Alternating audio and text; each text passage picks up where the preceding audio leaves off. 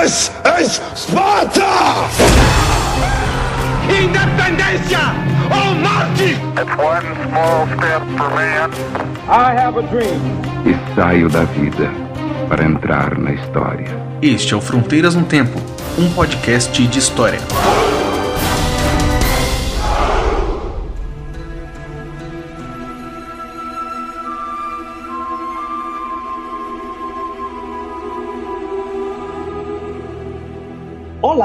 Aqui quem fala é o CA.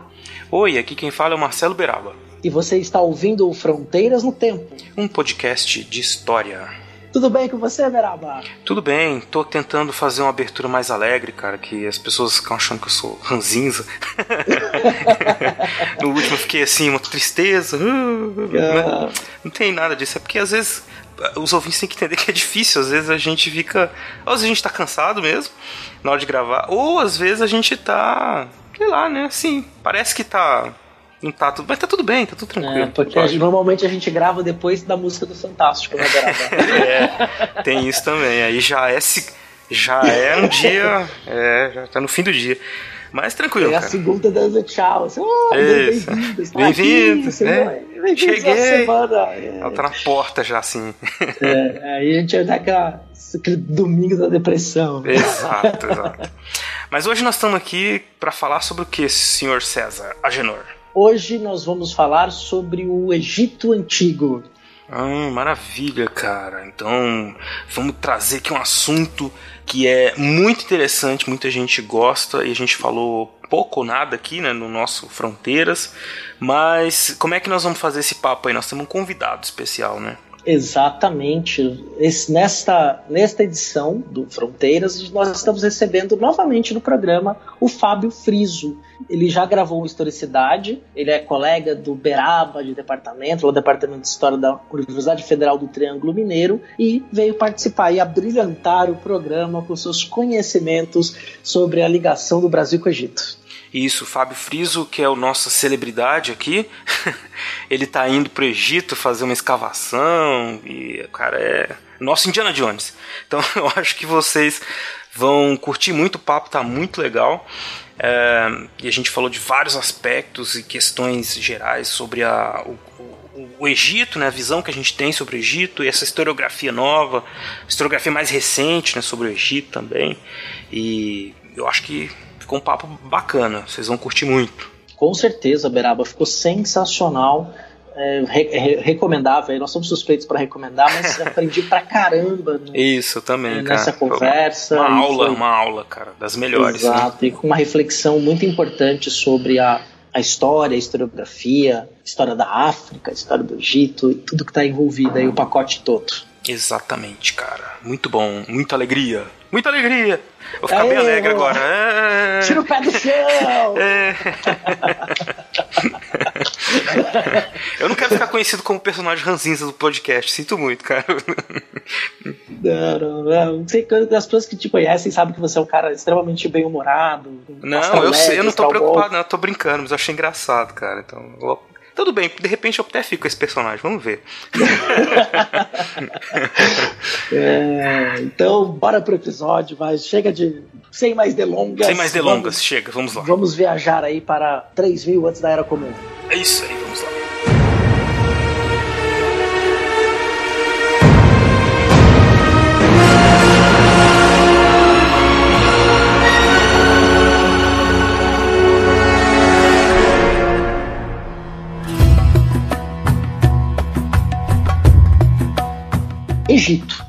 Durante séculos, sempre despertou a curiosidade, o fascínio ou sensações inversas. Construiu grandes pirâmides. Até hoje nós não sabemos como aquelas obras magníficas foram feitas de maneira exata. Temos teses, hipóteses, teorias. Mas uma civilização que durou mais de 3 mil anos, resplandecendo no norte da África. E é justamente sobre o Egito Antigo que nós vamos falar nesse programa.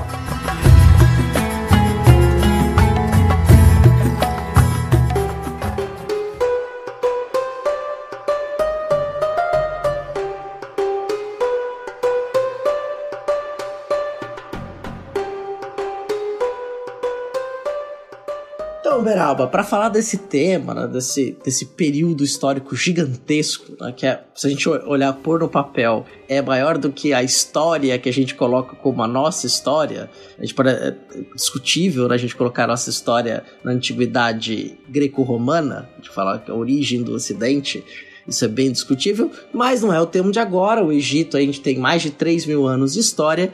Só que para falar disso, como nós já dissemos na abertura, nós trouxemos aí um especialista, que é o Fábio. Fábio Frísio. É Frísio mesmo, né?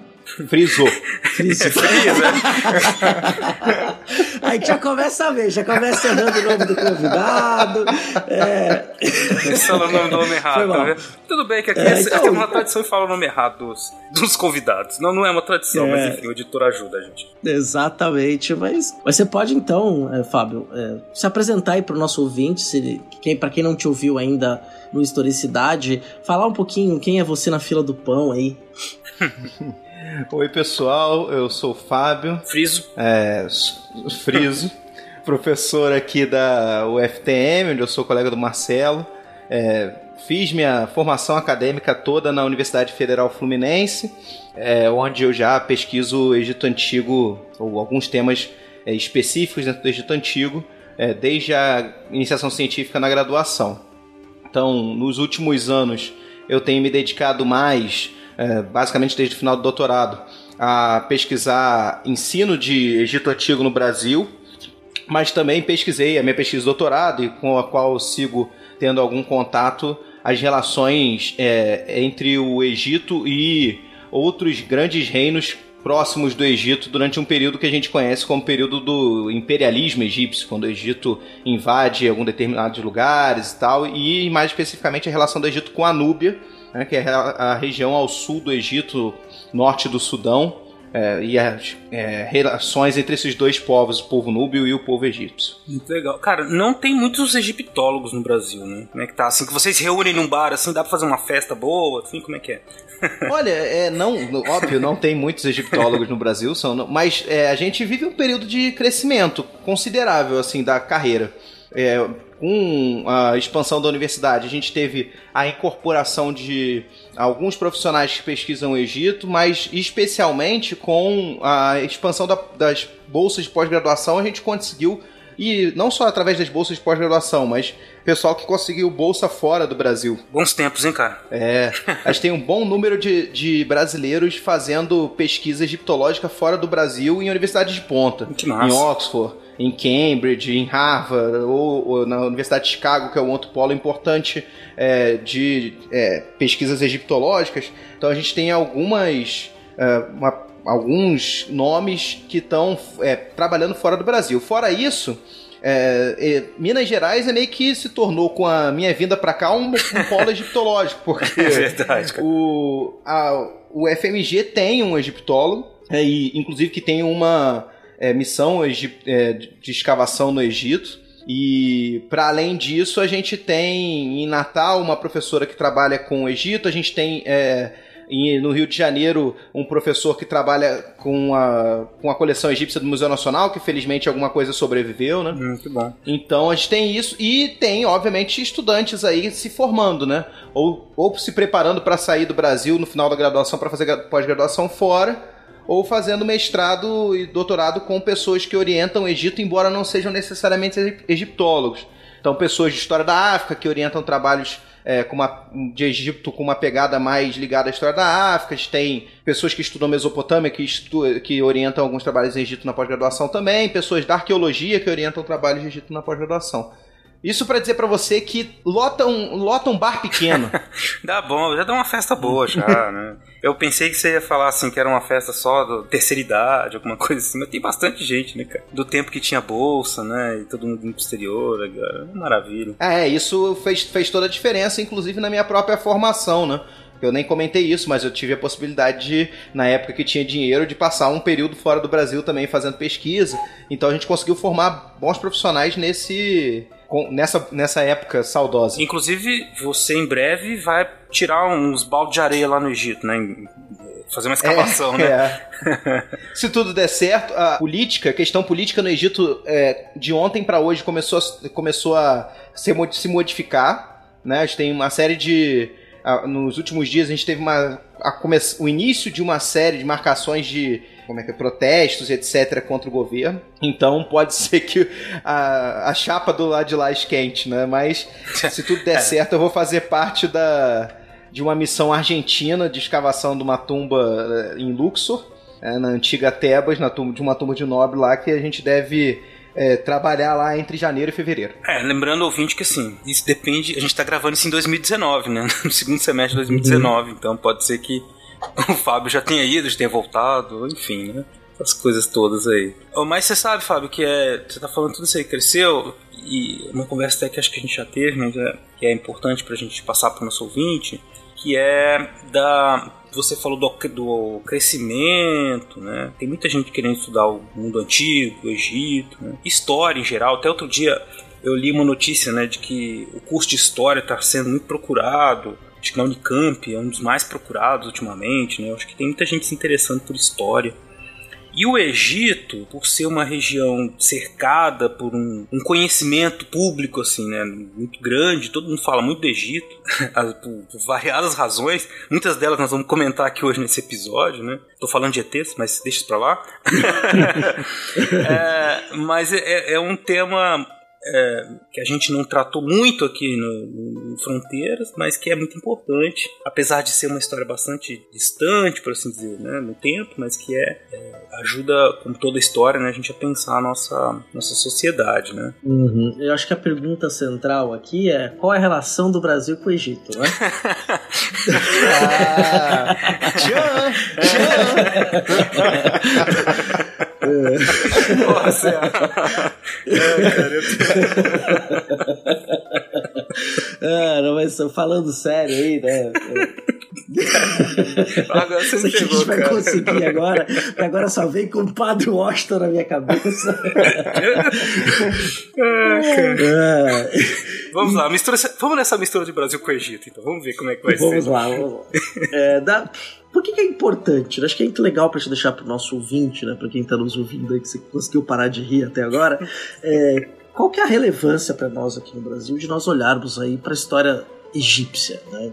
Quer dizer, pra, ou para vamos colocar o plural, para as histórias egípcias. Né? É, eu acho essa uma pergunta super importante, né? Porque quando a gente fala de um crescimento da egiptologia no Brasil, né? Que a gente tem cada vez mais gente estudando, e a gente acabou de falar que houve um período em que havia um investimento que possibilitou várias pessoas começarem a se formar ou é, fazerem a sua formação fora do Brasil. Essa pergunta deveria vir em seguida, né? Bom, se o dinheiro público estava sendo investido para pesquisar Egito Antigo, qual é a relevância disso no Brasil? É, até pouco tempo atrás, o Brasil tinha a maior coleção egiptológica da América Latina, né, no Museu Nacional, que, como todos nós sabemos, infelizmente pegou fogo, mas que, por sorte, algumas peças ainda sobraram. A gente ainda vai ter alguma coleção egípcia do Museu Nacional. Bom, isso, isso, já, isso já não necessariamente é um, um elemento fundamental para explicar por que a gente deve estudar Egito. O mais importante, eu acho que é um pouco do que eu já falei no outro episódio, que é lidar com as representações do Egito nos dias de hoje, para que se usa essas representações é, do Egito nos dias de hoje. Então a gente só a partir de um, é, de um estudo sobre esse passado antigo é que a gente pode é, olhar criticamente para essas representações. E é importante pensar nisso porque todas essas formas de olhar para o passado orientam um determinado presente, um comportamento nesse presente que a gente vive, né? Uhum. Então, quando as pessoas olham lá para trás e falam, como a gente vinha comentando, por exemplo, antes do programa começar, sobre escravidão, que já existia no Egito Antigo e que existe hoje, a gente está tentando fazer uma explicação específica de que a escravidão existe na, de forma perene na, na existência humana, né? se, não for, se não for trabalhado tipo, com, com muito cuidado. Como se tivesse impresso no nosso código genético, é isso? é, exatamente, um pouco, é um pouco isso. É, então, isso é uma coisa importante para tentar desnaturalizar alguns comportamentos que as pessoas entendem como sempre tendo existido. Então, olhar para qualquer momento do passado serve um pouco para isso. Para além disso, é, o Egito Antigo tem, acho que, dois papéis fundamentais nos dias de hoje. É, isso no Brasil, no mundo, um deles, mas no Brasil, um outro. Primeiro é uma crítica do orientalismo, né? Acho que a gente pode falar um pouco mais disso depois. Uhum. É, que é uma determinada visão específica que se tem sobre o outro oriental que foi criada é, pelo que se chama o Ocidente. Então, criticar esse orientalismo é fundamental para entender que esse outro oriental não existe, é uma criação com fins políticos e estratégicos específicos. A segunda, mais ligada ao Brasil, é entender que o Egito, ao contrário do que muitas pessoas é, possam pensar, é, pelo senso comum, o Egito é um país africano, muito mais do que um país oriental, digamos assim. E, e nesse sentido, a gente, por ser uma um povo, digamos assim, constituído em nossas raízes do que é o povo brasileiro atual por uma herança muito forte da África, eu acho que o estudo do Egito Antigo desempenha um papel importante nessa discussão. Acho que alguns dos pontos que a gente vai tocar hoje, alguns dos pontos que a gente vai tocar hoje vão aparecer é, mais, vai aparecer mais claramente a importância de estudar isso hoje no Brasil. O nosso ouvinte aí é, ficar claro, isso foi até comentado no Historicidade, que é a questão das temporalidades recuadas. Quando a gente vai para um passado longínquo como esse, né, sempre a gente vai tentando responder uma pergunta nossa, dos dias de hoje. É algo aí que nos inquieta, acho que o Fábio deixou isso muito claro na sua fala, tanto aqui agora quanto no Historicidade, porque olhar para este outro, no final das contas, acaba servindo como um espelho é, para a gente pensar aí esse homem, nós, essa humanidade, não homem, a humanidade, para não, não, criar a questão do gênero, né? Da humanidade no transcorrer do tempo. E aí, como é que era este outro? Como este outro pensava a vida, pensava a morte? Como esse outro se relacionava com o seu ambiente, né? É, eu, eu, eu gosto muito de pensar também nessa missão nossa da desnaturalização que o Fábio falou também, que também foi comentado nesse episódio do Historicidade que a gente que o Fábio participou, né? Que a gente até vai deixar o link para vocês, para quem não ouviu, poder ouvir, né? Então essa desnaturalização, quer dizer, o mundo que a gente está é, hoje ele é, é, muito marcado por essa ideia de, de isso que ah sempre foi assim, essas coisas não mudam, né? Porque eu fiz essa brincadeira agora do código genético, né? Lógico que é um absurdo, né? A gente não tem impresso no nosso código genético um comportamento, um modelo de sociedade, de religião, né? Então é importante, eu, quando eu estou dando aula de, de, de, História da América, por exemplo, faz um tempo que eu não dou, mas eu gosto muito das sociedades andinas, assim, e das sociedades pré-colombianas de maneira geral, né? Porque é isso, é uma outra humanidade tão diferente e que depois passou por um, esse processo de homogeneização, de transformação, assim, que os europeus foram criando essa nova sociedade junto com eles aqui, né, que mudou bastante, mas que a gente esquece um pouco dessas diferenças desse mundo que existia antes. Então, por isso que é, é em última instância, é muito legal conhecer uma outra humanidade, né? Saber que nós somos. Tudo é possível, né? Os, o, nós, como humanos, podemos fazer, criar a sociedade do jeito que a gente quiser. E eu acho que no caso do Egito Antigo, tem um elemento interessante nisso, que foi um pouco é, o CA mencionou. Que é a questão de que foi uma, uma sociedade que manteve durante muito tempo, é, durante quase três milênios, um código cultural que hoje é muito estranho pra gente, né? E a gente tá falando de três milênios. A realidade que a gente vive, se a gente quiser colocar na forma mais ou menos que a gente vive hoje, tem, na melhor das hipóteses, 700 anos. Então isso mostra pra gente que se uma civilização que durou três milênios é, parece pra gente hoje algo muito completamente diferente, extraordinário, isso significa que a sociedade que a gente vive hoje, daqui a 200 anos, daqui a 500 anos, pode ser algo completamente diferente do que a gente vive. E isso é, é interessante no sentido de mostrar que há uma possibilidade de mudança, né? Para mobilizar as pessoas com o pensamento de que há uma possibilidade de mudança.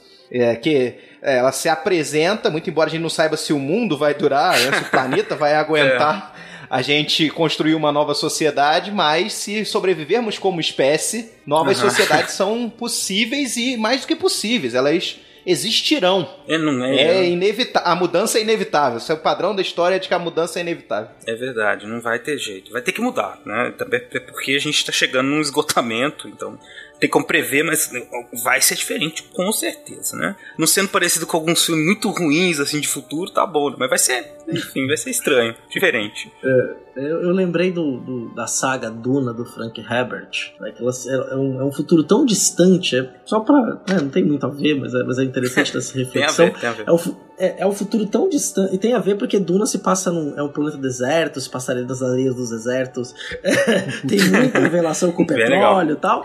É, mas é, é, bem interessante nesse ponto que eles estão no futuro tão distantes que o que a gente chama de humanidade não lembra mais que veio da Terra. Eles perderam esse registro ao longo do tempo. Falando de 50 mil anos, 60 mil anos, eles perdem esse registro, né? Quer dizer, o que eu tô querendo dizer com isso é porque às vezes a gente tenta traçar uma história de origem, até abrir falando disso, né? Ah, origem do Ocidente, a origem da civilização né? E muitas, e muitas, nada garante que isso vai ser lembrado ou que esta origem ou que a humanidade no futuro vai colocar como origem os mesmos pontos que a gente coloca hoje.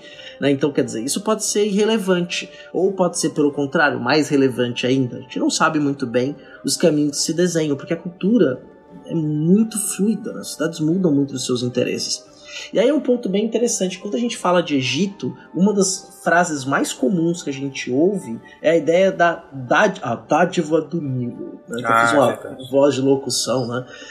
que é uma coisa interessante quando a gente pensa, né? Que é de uma, uma população que é a história dando mãos à geografia, né, para a gente pensar nesse sentido em forma de análise no presente, olhando para esse passado e pensando como que essas populações, que depois vão formar o que a gente vai chamar de civilização egípcia, se relacionaram com esses elementos da natureza, e a principal fonte que a gente precisa, que é a água, né, para desenvolver o início da sociedade né, em torno do rio Nilo.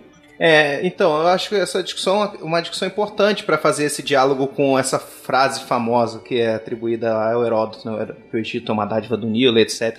Que é deve cair em a cada cinco questões de Egito Antigo no vestibular, o que é muito raro, ou em provas desse tipo, deve ser umas duas ou três devem adquirir essa frase aí, provavelmente, né? É, o que é interessante porque é também uma ideia de pensar o quanto que uma fonte o, que é atribuída ao Ocidente fala mais sobre o Oriente do que as próprias fontes orientais, se a gente quiser pegar essa, esse jogo.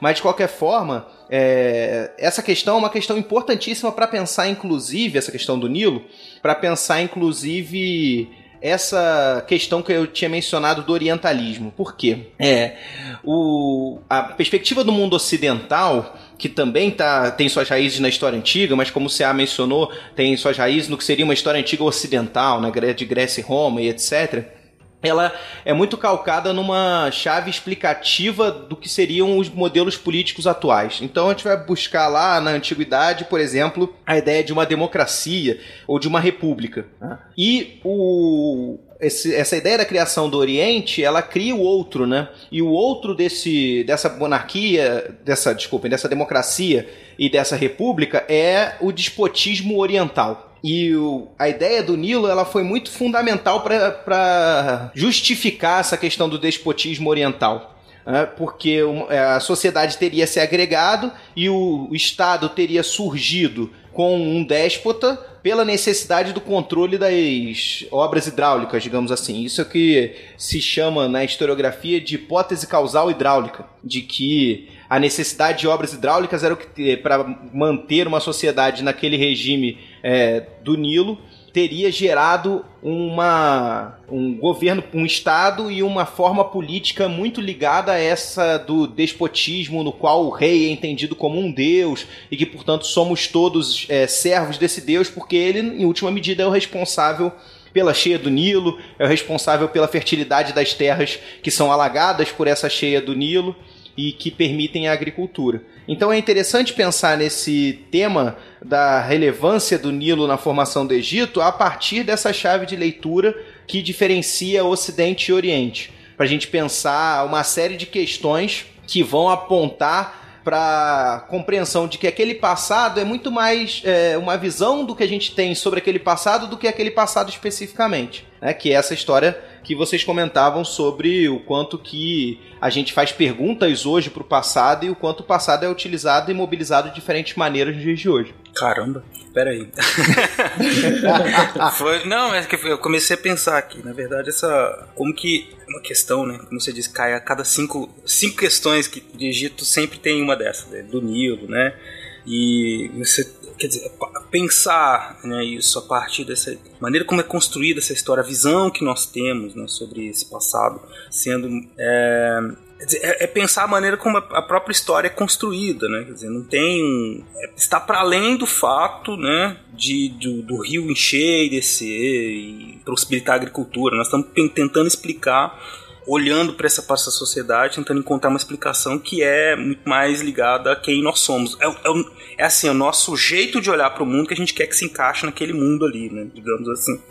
É, então, tentando explicar como é que eles como é que eles se organizaram, né? Porque eu acho que é uma, uma grande questão. Bom, se os homens todos andavam livremente pelo mundo e um dia começaram a formar estados, né? Tem as discussões sobre a criação da propriedade privada, as organizações, enfim, religiosas que depois se tornam políticas. Essa discussão é muito interessante e muito relevante. Uhum. Muito relevante hoje na antropologia. Exato. A antropologia, a, a história, o Egito mesmo.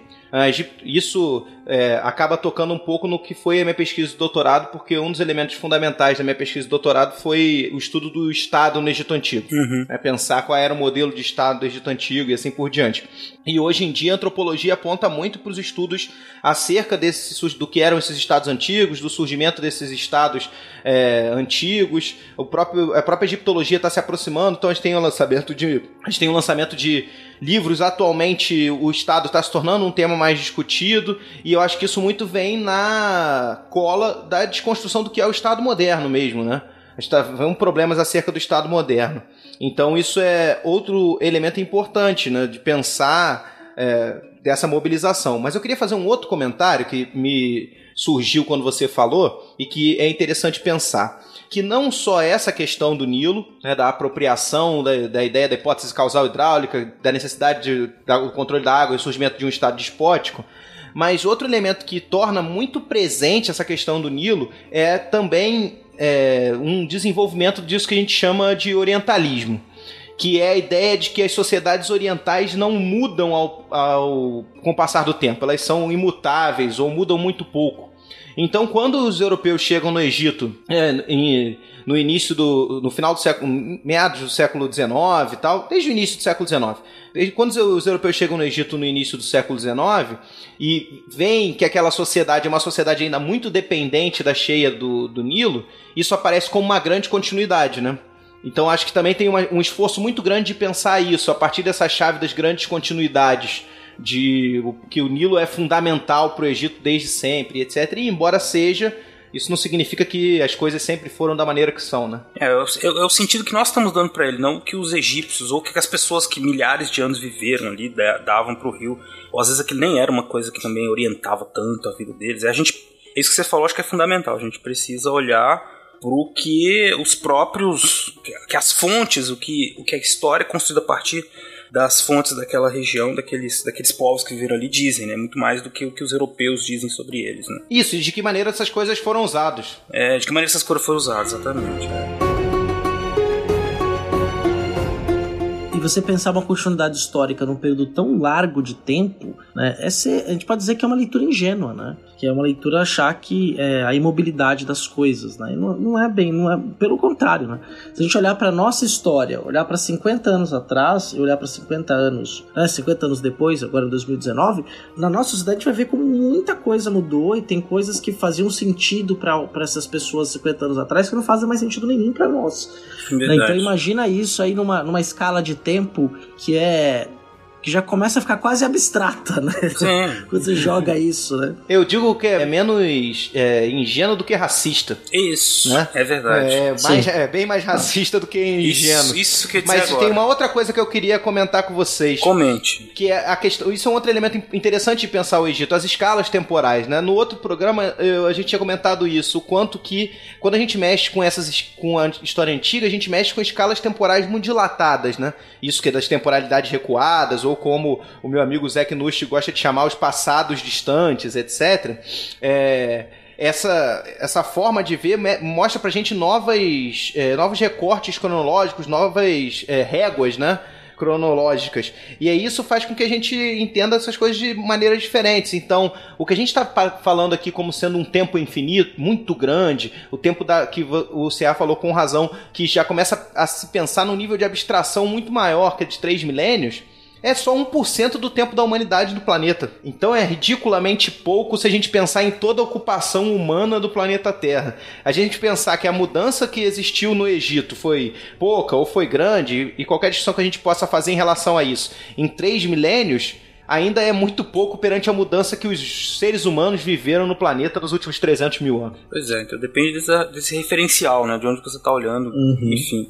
Até por isso que, inclusive, é o comentário que eu fiz no outro programa, né? Que, é, que eu costumava falar dos, do- da história do Brasil, do muito tempo, a história do Brasil que não é muito tempo. Você tem milhares, milhares, milhares, milhares de anos né, de coisas acontecendo que a gente esqueceu. Mas esse papo todo da, do tempo e da, da- dos sentidos que a gente dá para a história, o Nilo e tudo, me lembrou também a, a conversa sobre essa, como eu estava dizendo, a própria maneira como se escreveu a história e pensar que foi feito pelos europeus, né, e que, que desde especificamente desde o século XV, XVI, né, eles começaram a, a se aproximar das, das suas fronteiras, das bordas do seu mundo, né? Então eles começaram a conhecer o norte da África, começaram a conhecer algumas regiões é, mais ao Oriente, e, e- e sempre eles iam vendo né, é, esse mundo com misturando assim a realidade com fantasia, né, criando uma visão sobre ele, né, que acabava, que junta tudo isso, né? Eles como cristãos se achavam muito superiores, né, e iam explicando o resto do mundo né, sempre com essa visão já depreciativa. Né? Ah, eles não mudam, a importância deles é menor, porque nós é como se eles fossem o ápice da, da civilização. né? E todo o resto são acessórios, assim, que ajudaram uma coisa ou outra, mas o centro é sempre a, a- Europa, né? os cristãos especificamente. Então é uma coisa que ajuda a gente a entender um pouco a nossa história. A maneira como a gente escreve a história é um pouco, aliás, é bastante ligada a isso ainda, né? De uns tempos pra cá que a gente começou a criticar isso. Não faz tanto tempo assim. É, o, o- a ideia do outro como exótico é muito importante, né? Uhum. A- o exotismo do sujeito que é muito diferente, ao mesmo tempo que vem com a condenação dessa diferença, né? Uhum. Toda a história do. o- isso é uma coisa que é importante deixar claro. A egiptologia é uma ciência, se a gente quiser chamar de ciência, ou uma disciplina orientalista. Ou se a gente pega a- essa concepção de orientalismo que o Eduardo Said eh, construiu e etc. E é importante pensar nisso porque é o momento em que se começa a pensar uma, uma espécie de história pós-colonial que é fundamental para fazer a crítica dessa visão que a gente tem tradicional, é, não só do Egito, mas da escravidão africana, de uma série de, de outras coisas. Então, essa perspectiva que o Eduardo Said construiu do orientalismo, ela também, ela também implica um discurso científico um discurso acadêmico, né? A Europa começou, construiu um discurso acadêmico, científico, comprovável e etc. sobre o, sobre o passado do chamado Oriente. E a egiptologia é uma ciência nesse sentido orientalista. Ela está ali para constituir um, um conhecimento estabelecido segundo as regras europeias e etc. acadêmicas sobre um passado antigo. Isso é uma questão importante para pensar, porque a egiptologia tem uma raiz orientalista, mas eu queria voltar na uma outra questão que é cara ao orientalismo, que é a do exotismo. Né? O, o oriental é sempre o exótico. Não é também coincidência que o Egito árabe é, tenha entrado em, o, a Europa tenha entrado em contato com esse Egito árabe e os árabes também são marcados por esse exotismo e assim por diante. Quando a, a, Europa entra em contato com o Egito a partir do século, final do século XVIII e muito mais fortemente início XIX, aliás, é, o marco do orientalismo moderno para o Said é justamente a missão que o Napoleão levou para o Egito quando invadiu o Egito, né? Uma missão com geógrafos, com biólogos, com uma série, o que a gente chamaria hoje disso, com uma série de acadêmicos para entender o Egito, o passado do Egito, e daí vem o Champollion, que é a quem é atribuído a paternidade da egiptologia, que é o, quem decifrou os hieróglifos e assim por diante. Então a egiptologia é meio que a raiz, está na raiz desse orientalismo. E ali, nesse momento, a Europa, se torna na Europa algo muito é, fascinante a coisa do Egito Antigo. Isso diz muito sobre a Europa do período. Né? Meados do século XIX, a Europa está passando por uma mudança gigantesca. A gente tem é, guerras sociais, a gente tem o aumento do proletariado com a industrialização, a gente tem esse, esses grupos da sociedade reivindicando direitos, a gente tem a derrubada de monarquias e a instituição de uma sociedade é, burguesa liberal, liberal, exatamente em sua completude. E isso transforma a, o clima europeu do século XIX, meados do século XIX, num clima muito instável. Então eles, esses europeus vão olhar para o Egito com uma grande admiração pelo contrário, justamente, pela estabilidade que o Egito aparenta. Pô, tu olha lá e eh, você tem monumentos que datam de 2, 3 mil anos atrás.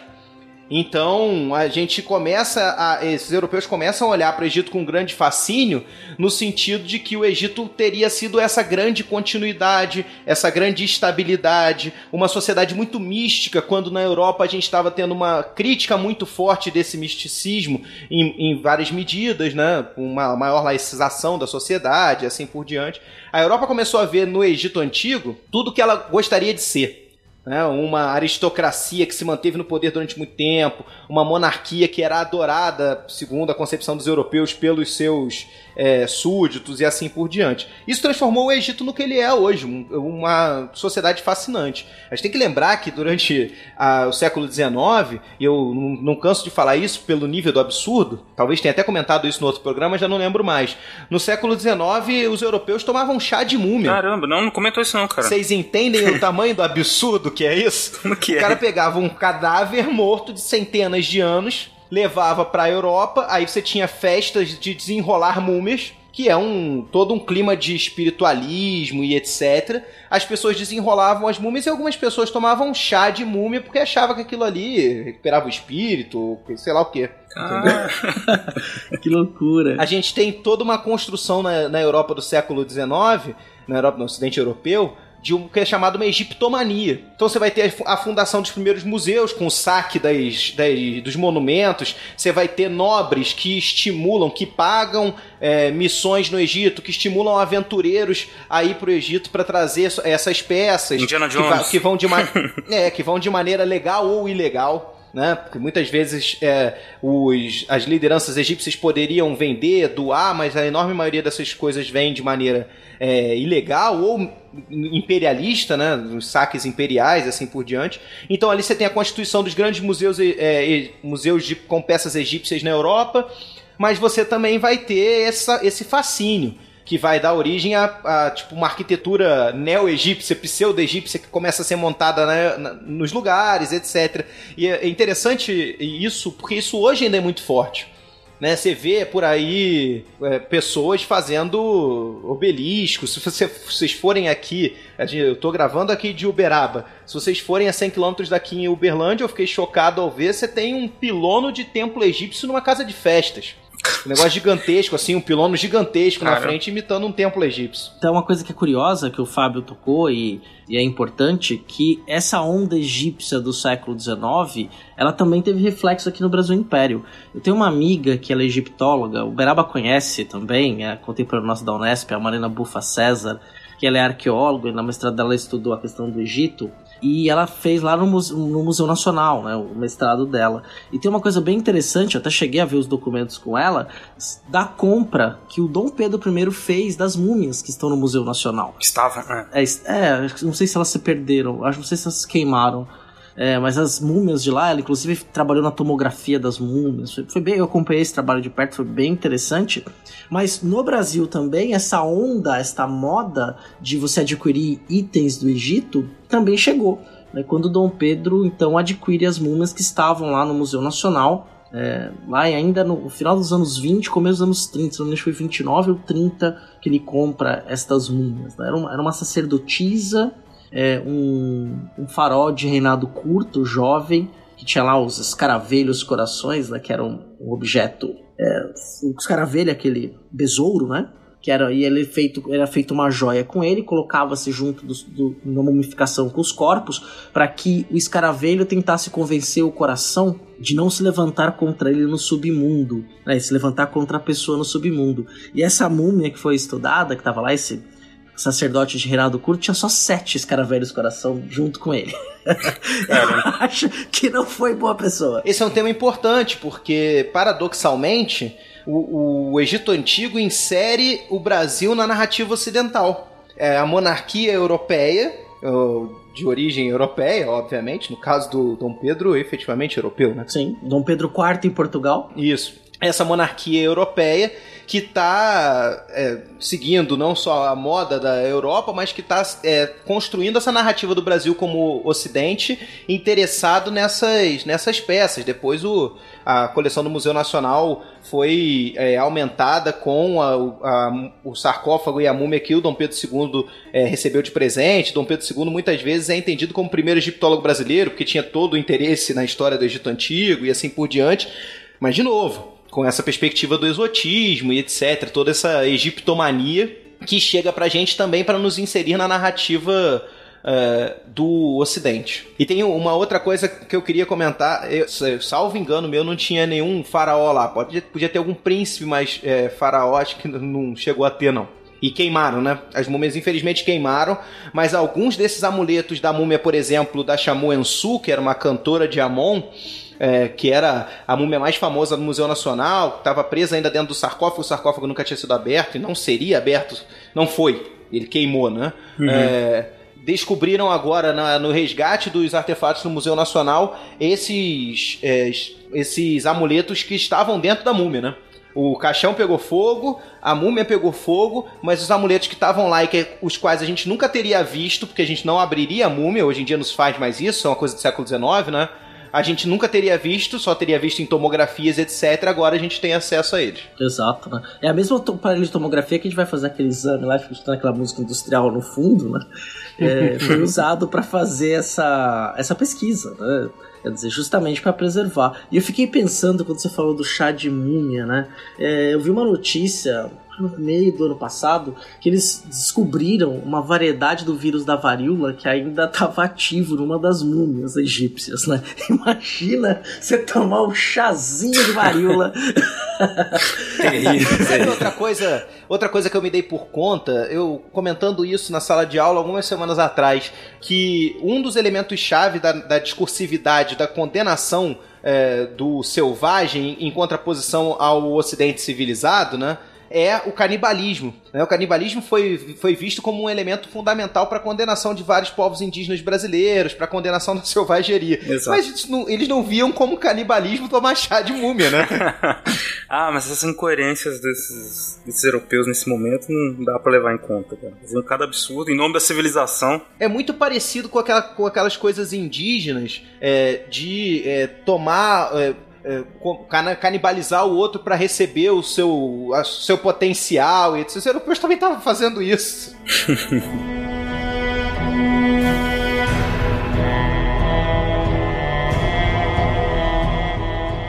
Bom, e aí a gente veio falando dessas questões tão das representações né, do Egito e da maneira como a história trabalhou isso, acho que é, é, é bom para o nosso ouvinte perceber que, para além né, de uma história factual, por assim dizer, né, ah, o Egito começou assim, foi para lá, não sei o que, a gente tem que refletir como que essa história foi contada, foi constituída, né? Por que, que a gente, por que, que a gente fala do Egito? Como é que a gente. Por que, que ele é importante pra gente, o que, que tem de relevante pra gente. Né? Mas, de certa maneira, né, se constituiu uma historiografia, um jeito de contar essa história que se tornou tradicional e que, como todos os outros momentos da história da humanidade, passou, foi feita uma periodização, uma tentativa de explicar cronologicamente né, o que está acontecendo. E, e, essa periodização também, se você olha, quem lembra de estudar Egito na escola vai lembrar exatamente que é são esses tópicos que são trabalhados, né? Assim, antigo Egito antigo, médio, novo império, essas questões de, de essas divisões, né? De, de, temporais. E, mas eu acho que é importante a gente entender né, por que, que elas foram feitas e o que elas significam, né? É, então, essa discussão é uma discussão que toca com as coisas, nas coisas que a gente estava falando antes, né? Nessa questão das leituras é, que, o, que o Ocidente fez desse Oriente. Essa datação, essa forma de dividir a periodização do Egito Antigo, embora ela tenha é, seu início nas próprias é, fontes que que os europeus tiveram acesso acerca do passado egípcio. Então a gente tem algumas fontes tardias, nas quais alguns sacerdotes de um período já mais tardio vão fazer uma é, espécie de história dos faraós, né, com dos nomes dos faraós e assim por diante, e, demonstrar esses períodos, antigo, médio e novo, e assim por diante mas isso é muito focado pelo tipo também de coisa que a Europa estava passando na, na, no século XIX. A palavra império não é por acaso, né? Tanto que você tem uma toda uma tradição egiptológica que vai trabalhar com essa ideia de império, e tem uma tradição egiptológica que já vai transformar essa ideia de império em reino, né? É, até onde eu sei, a egiptologia alemã tem uma força muito grande essa, essa ideia de império. Isso não é também coincidente. Então essa divisão é, entre antigo, médio e novo, é, ela é feita a partir de momentos de centralização do governo faraônico. Então, o Reino Antigo é o momento, primeiro grande momento de centralização do governo faraônico. Você tem o surgimento do Estado e aí se centraliza ali, porque o Egito é o primeiro grande reino territorial é, da história da humanidade, né? Então a Mesopotâmia tinha uma série de cidades-estados e o Egito a gente olha para ele como se fosse um reino extenso, né? Que era o que era facilitado pelo Nilo, né? Que é Exatamente. é navegável nos dois sentidos. Uhum. Né? Ele tem a corrente num sentido e o vento no outro sentido, que possibilitaria essa unificação desse reino. Mas enfim. E além disso, é um território protegido também, né? Por desertos, a, a, desertos ao leste e ao oeste, pelo norte com o Mediterrâneo, o sul tem uma série de cataratas que são lugares onde o Nilo não é facilmente navegável, então o Egito fica confinado. Tem uma, toda uma tese de confinamento do Egito que possibilitaria esse, essa unificação. Então, o Egito Antigo, é, o Reino Antigo, o Reino Médio e o Reino Novo são períodos de unificação dessa monarquia. Entre esses períodos, a gente tem períodos que são chamados intermediários. Então a gente tem o primeiro período intermediário entre o Reino Antigo e o Reino Médio, e o segundo período intermediário entre o Reino Médio e o Reino Novo. Esses períodos intermediários seriam períodos de descentralização do poder. Então vejam como que é, a busca por essa ideia de Estado centralizado, que é uma ideia da modernidade europeia, com, ela conforma também a cronologia desse Egito Antigo. É claro que no período de, num período intermediário, e o primeiro período intermediário é mais conhecido por isso, né? Você tem uma série de fontes do Reino Médio, que é o período posterior ao primeiro período intermediário, que vão falar do período intermediário como um momento de caos social. Porque o Egito Antigo ele era pensado, a sociedade egípcia, a cosmogonia egípcia era pensada pela oposição dual e complementar entre ordem e caos. Então era tarefa do faraó manter a ordem e, e agir, portanto, contra o caos embora o caos te, fosse, por sua vez, a, a fertilidade da onde emerge a ordem. Então não é uma questão de negativo e positivo, né? Existem elementos positivos e negativos nos dois polos de ordem e caos. Mas enfim, uh, no, as fontes do Reino Médio sobre o primeiro período intermediário vão mostrar esse período intermediário como um período de desordem, de caos e assim por diante. E isso é lido pelos egiptólogos como um momento de crise social quando na verdade o que a gente tem é um momento posterior de unificação, falando daquele período anterior, onde não existia unificação como sendo um período caótico, o que não necessariamente era. Né? Mesma coisa, segundo período intermediário, a gente tem invasões de estrangeiros que ocupam o norte do Egito, asiáticos, da Síria Palestina, etc., da Ásia Menor, que são chamados Ixos e ocupam o norte do Egito, e no sul do Egito a gente tem uma ocupação de Cuxitas. Então, esse também é um período visto pelos próprios egípcios, do período do Reino Novo, que é posterior a isso, como um período de crise. Então vem o faraó, a dinastia que reunifica o Egito e fala: olha, o Egito estava uma bagunça, nós reunificamos. Uhum. Então é todo um discurso monárquico que dá a entender que esses períodos intermediários são períodos de crise, que portanto os outros períodos são períodos de grandiosidade. E aí a egiptologia se aproveita disso e olha lá para trás, do século XIX, valorizando excessivamente esses períodos de estabilidade e unificação, como se fossem grandes reinos modernos ali, né? Então é meio que ah, uma mistura de uma ilusão com as fontes, é, que dá origem a esse despotismo no qual o rei manda sem, sem ninguém interferir, que é uma supercentralização do poder, que vem da ideia de despotismo asiático, que eu já falei lá no começo, uhum. que é uma formação orientalista, né? Em conjunto é, com essa, essa visão das fontes, em conjunto com uma perspectiva do próprio mundo moderno. Ou seja, eles estavam olhando para esse passado e buscando inspiração, como você mesmo disse, justificativas, né, para sua, sua sua própria estrutura é, social, né, a tentativa de mostrar a importância da manutenção da ordem e caos, da ordem no caso do poder centralizado. Isso eu acho que é muito interessante, principalmente para a Europa do século XIX, né, como também você acabou dizendo no tópico anterior, né, que vivia depois da Revolução Francesa uma preocupação muito grande com essa questão da manutenção da ordem, do controle da, da, da, do controle social, né? Assim, para evitar grandes movimentações dados populacionais e revoltadas, né, como aconteceu na Revolução Francesa. Então, olha, tá vendo aí, você faz uma periodização da história baseado nessas idas e vindas né, do poder, da centralização do poder. Interessante isso daí. Que eu vou fazer o papel do ouvinte é, que talvez saiba pouco aí sobre a história, essa história que está sendo dita, né? Quando a gente tem essa, essa periodização, é que ainda hoje serve como uma baliza vamos dizer assim. Obviamente que, é, como você mostrou muito bem, tem toda uma problematização, né?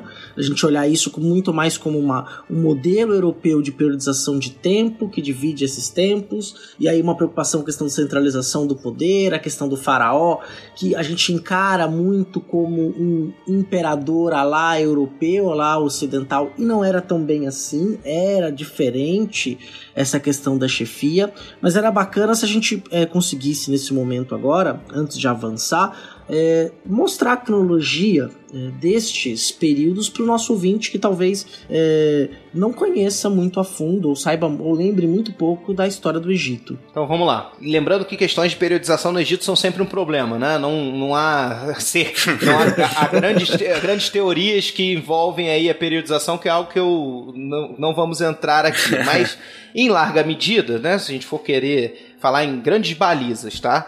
É, em grandes balizas a gente tem a unificação do Egito, né?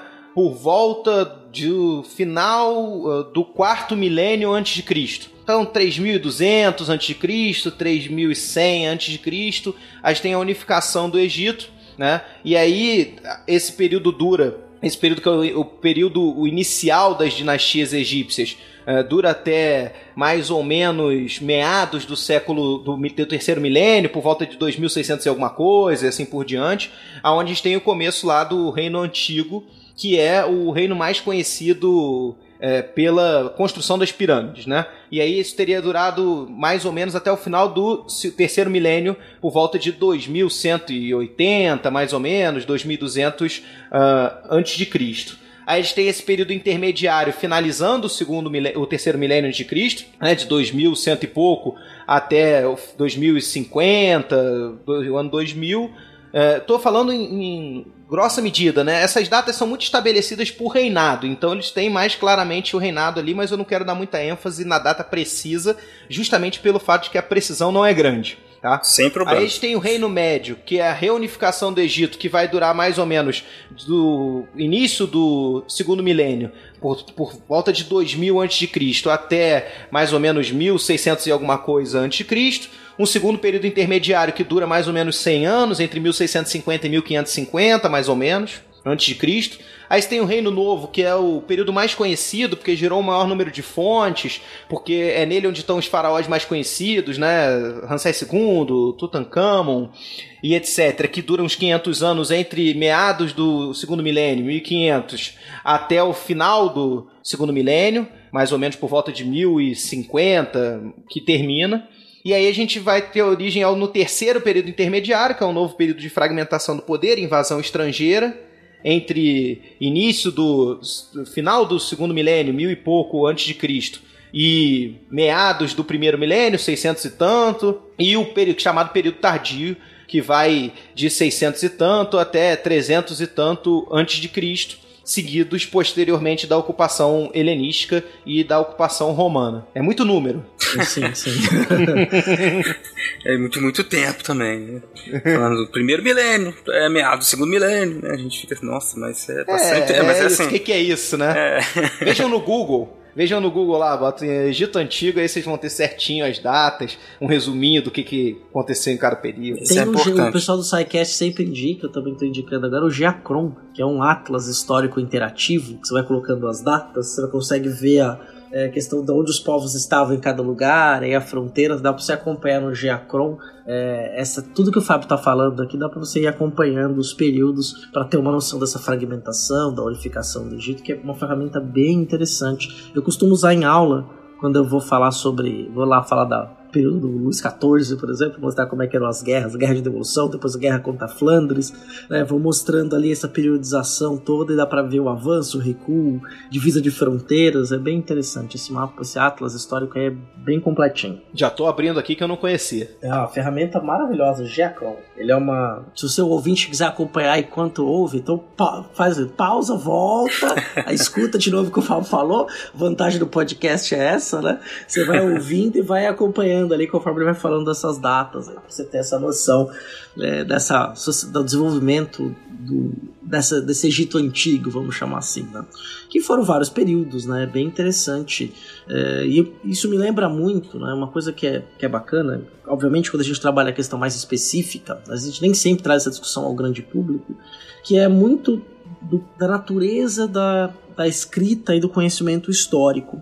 Tem um autor francês chamado Paul Veyne, que tem um livro que é Como se escreve a história, que no Brasil foi unificado com outro texto e virou Como se escreve a história e Foucault revoluciona a história, que ele vai falar muito, né, é uma frase bem interessante, eu trabalho a fundo com os meus alunos, que é a ideia de que o que nós, por exemplo, conhecemos, nós, é impossível contar todo uma, um livro de história do Egito não conta toda a história do Egito, mas ele conta o que a gente pode saber sobre essa história do Egito, o que ainda a gente considera válido saber sobre esse período, porque a natureza da história é ser um conhecimento lacunar, né? tem muita lacuna. Aí, nesse sentido, né, a gente está falando de mais de 3 mil anos de história, essa sociedade egípcia, ou as sociedades egípcias, se a gente quiser, se quiser chamar assim, que muito provavelmente teve mudanças muito radicais nesse período, a gente está falando de mais de 3 mil anos de história, o que, que legou a nós, né? o que a gente ainda sabe no 2019 ou 2020, ou quem sabe 2030, quando alguém tiver ouvido esse episódio,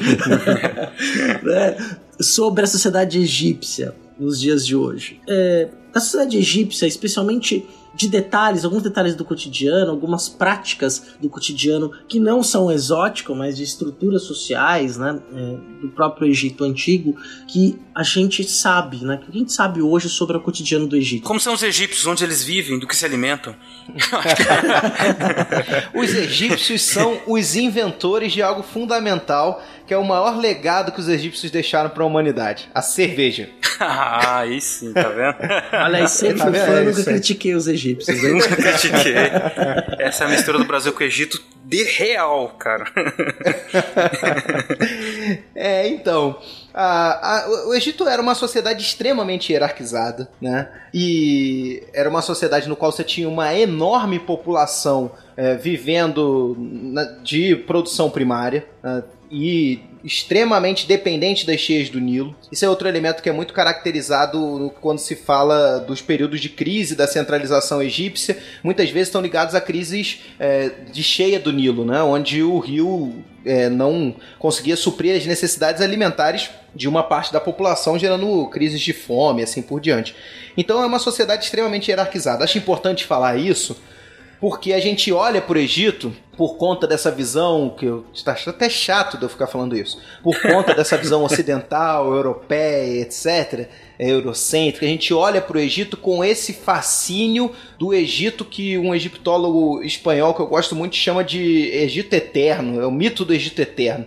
A gente olha para o Egito com esse fascínio que, que a Europa criou no século XIX por essas coisas que duraram demais né, que são monumentos para a história da humanidade, que são é, uma supervalorização da própria arte egípcia, né, como a egiptologia tem uma força muito grande da história da arte. Então, se olha para essas peças como belas peças da humanidade, coisas belíssimas que foram criadas de maneira como é incompreensível para muitos hoje, a ponto de apelar para os ETs, né? Ah, como é que eles criaram essas coisas é. e assim por diante que duraram até hoje, que é de fato um feito incrível, né? Mas nós olhamos muito para o Egito através disso, a partir dessa perspectiva de buscar essas coisas que são entendidas como belas, como duradouras, etc. E tudo isso é fonte é, de um extrato muito, diminu muito pequeno da sociedade, né? Que é a é chamada elite da nobreza egípcia e assim por diante que conseguia legar pra gente esse tipo de é, herança material, de cultura material, né? De riqueza que vai para os museus e que as pessoas olham e falam, nossa, que lindo, que bonito, e etc. Por outro lado, esse tipo de perspectiva que orienta as próprias escavações no Egito, porque até hoje você descobre muita coisa, né? Vocês devem acompanhar, os ouvintes devem acompanhar que volta e meia aparece alguma notícia falando que se encontrar, foram encontrados coisas impressionantes no Egito, múmias, é, ouro e etc. Isso ainda, ainda existe para ser encontrado no Egito, né? Logo, isso faz com que as pessoas estejam buscando isso, as riquezas, as belezas e não orientados para pensar a vida do cotidiano, né? Que é que não deixa fontes necessariamente ou que deixa fontes que não tem interesse de, é, em geral da, da, dos museus etc. Né? E quer ficar catando é, dezenas de milhares de fragmentos de cerâmica para colocar esses caquinhos num museu e expor esse tipo de coisa. Não é importante. Mas para a gente pensar a vida do cotidiano, essas coisas são importantes. Né? Então a gente sabe proporcionalmente muito mais sobre a vida da, das elites, sobre a religião egípcia por conta das questões funerárias e templárias que foram encontradas do que da, do cotidiano, né? Até porque esses é, indivíduos das classes mais pobres não tinham acesso a, a escrita ou tinham pouquíssimas condições de fazer, é, de produzir fontes que permanecessem durante muito tempo no registro material, né? Com, com materiais duráveis e assim por diante. Então, o que a gente sabe da, da é, do cotidiano egípcio, da, do, da, enorme maioria da população, 90% da população egípcia, é muito mediado por essas fontes é, da elite.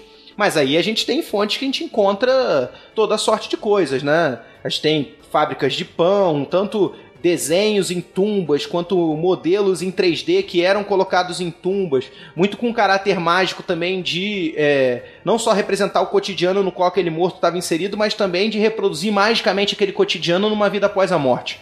Então a gente tem esses modelos de modelo de uma, de uma fábrica de pão, um modelo de uma cervejaria, você vai ter modelo de parelhas de bois, é, esse tipo de coisa que é colocado lá que nos deixam alguns elementos da vida cotidiana dos egípcios.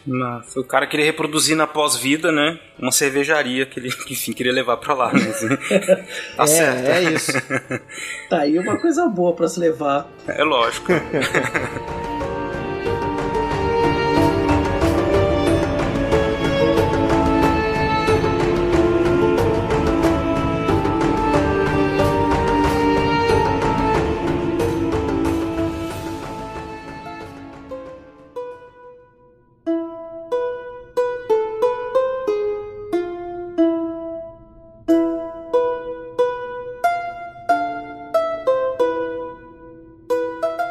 A gente também tem uma virada de uma, de uma arqueologia que é cada vez mais orientada por essas teorias pós-coloniais e que vai tentar ir além dessas fontes, é, das escavações dessas fontes mais tradicionais e tentar ver também os, os registros mais do cotidiano mesmo, né? É, mesmo escavar grandes estruturas, estruturas templárias, mas tentar ver uh, as oficinas e etc., fábricas e de artesanatos diversos que tinham nesses templos e assim por diante. É, não é, guardadas as vezes proporções, é um problema que muitos historiadores enfrentam quando você vai tentar entender alguma coisa que para além das elites que geralmente produziam as fontes, né?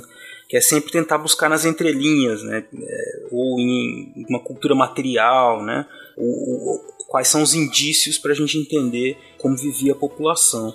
Que é, é um exercício, é uma atividade, é um processo né, que é muito difícil. É, até, e, e, que demora a ter impactos, na, inclusive na, nos livros didáticos, na, na cultura geral, assim, que as pessoas, na visão geral que as pessoas têm sobre um determinado período. E como o ouvinte deve estar percebendo, a nossa visão sobre o Egito é muitíssimo impregnada por uma cultura histórica, assim dizer, né, que é, é muito ligada às inquietações da Europa imperialista do século XIX, né? E aí muita, muita coisa a gente tem que refazer, né? Quando o, o, o Fábio fala da, dessa historiografia pós-colonial, é justamente isso, é um mundo após o imperialismo, né?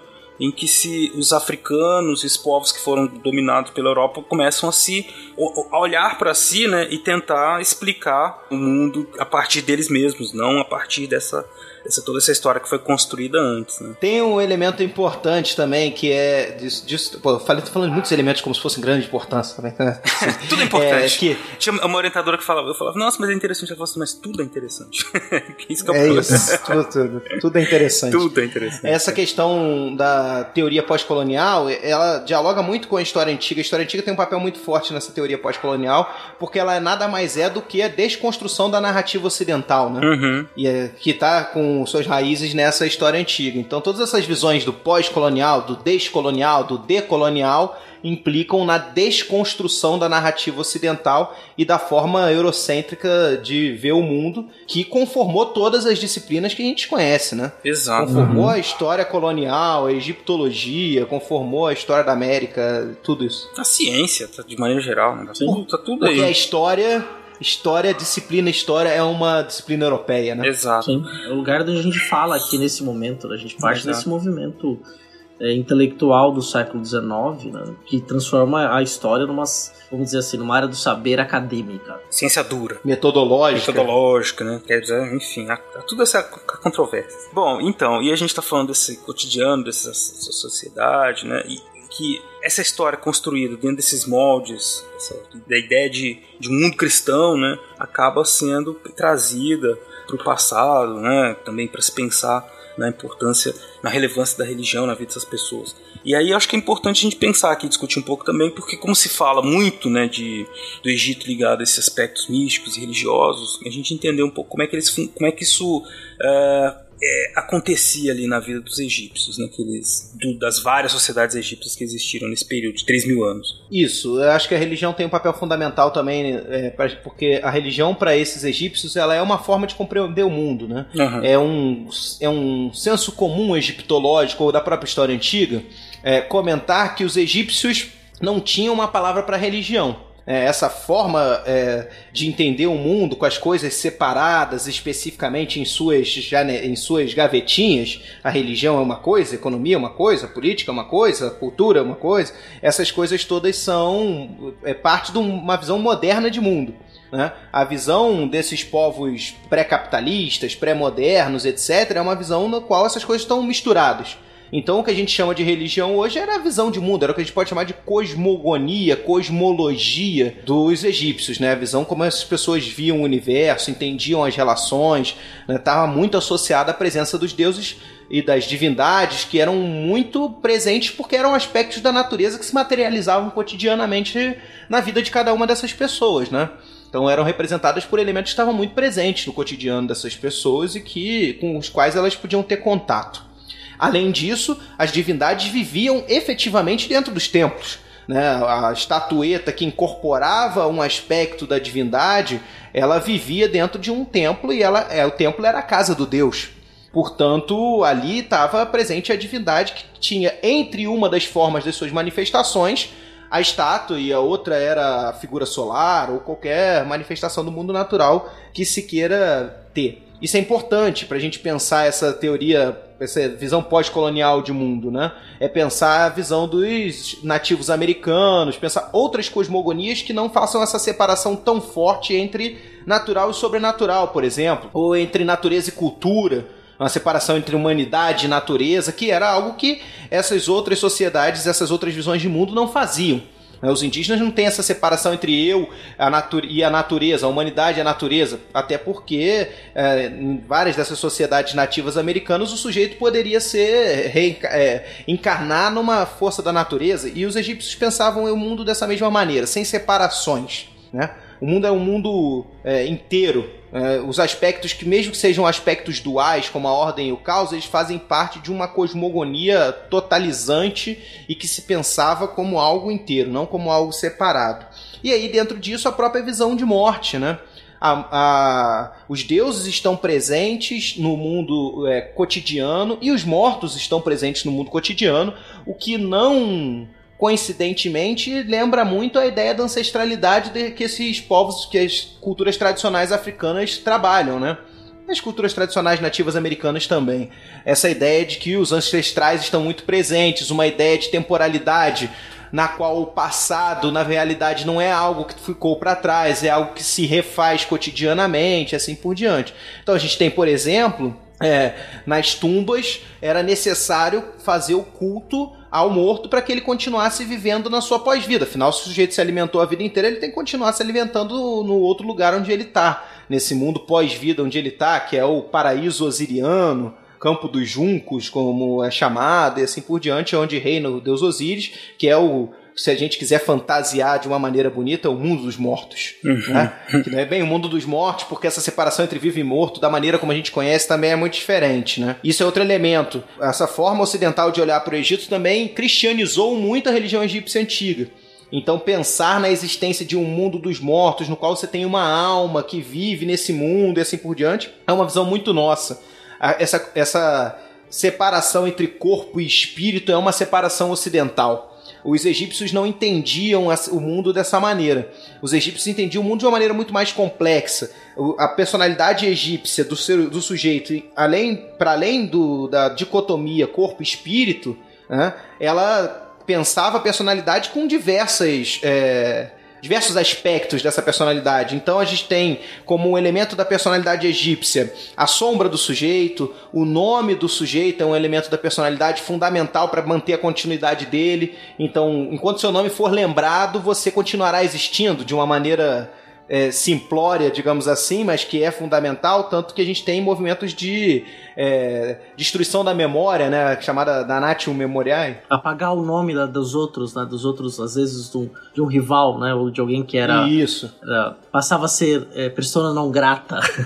então você apaga a sua memória. Isso, que impedia a existência dessa pessoa. E, e é interessante isso até do ponto de vista de quem trabalha com o passado, como a gente, né? Que é isso impede não só a pessoa de ser lembrada, como isso ter, faz com que a pessoa efetivamente deixe de existir, né?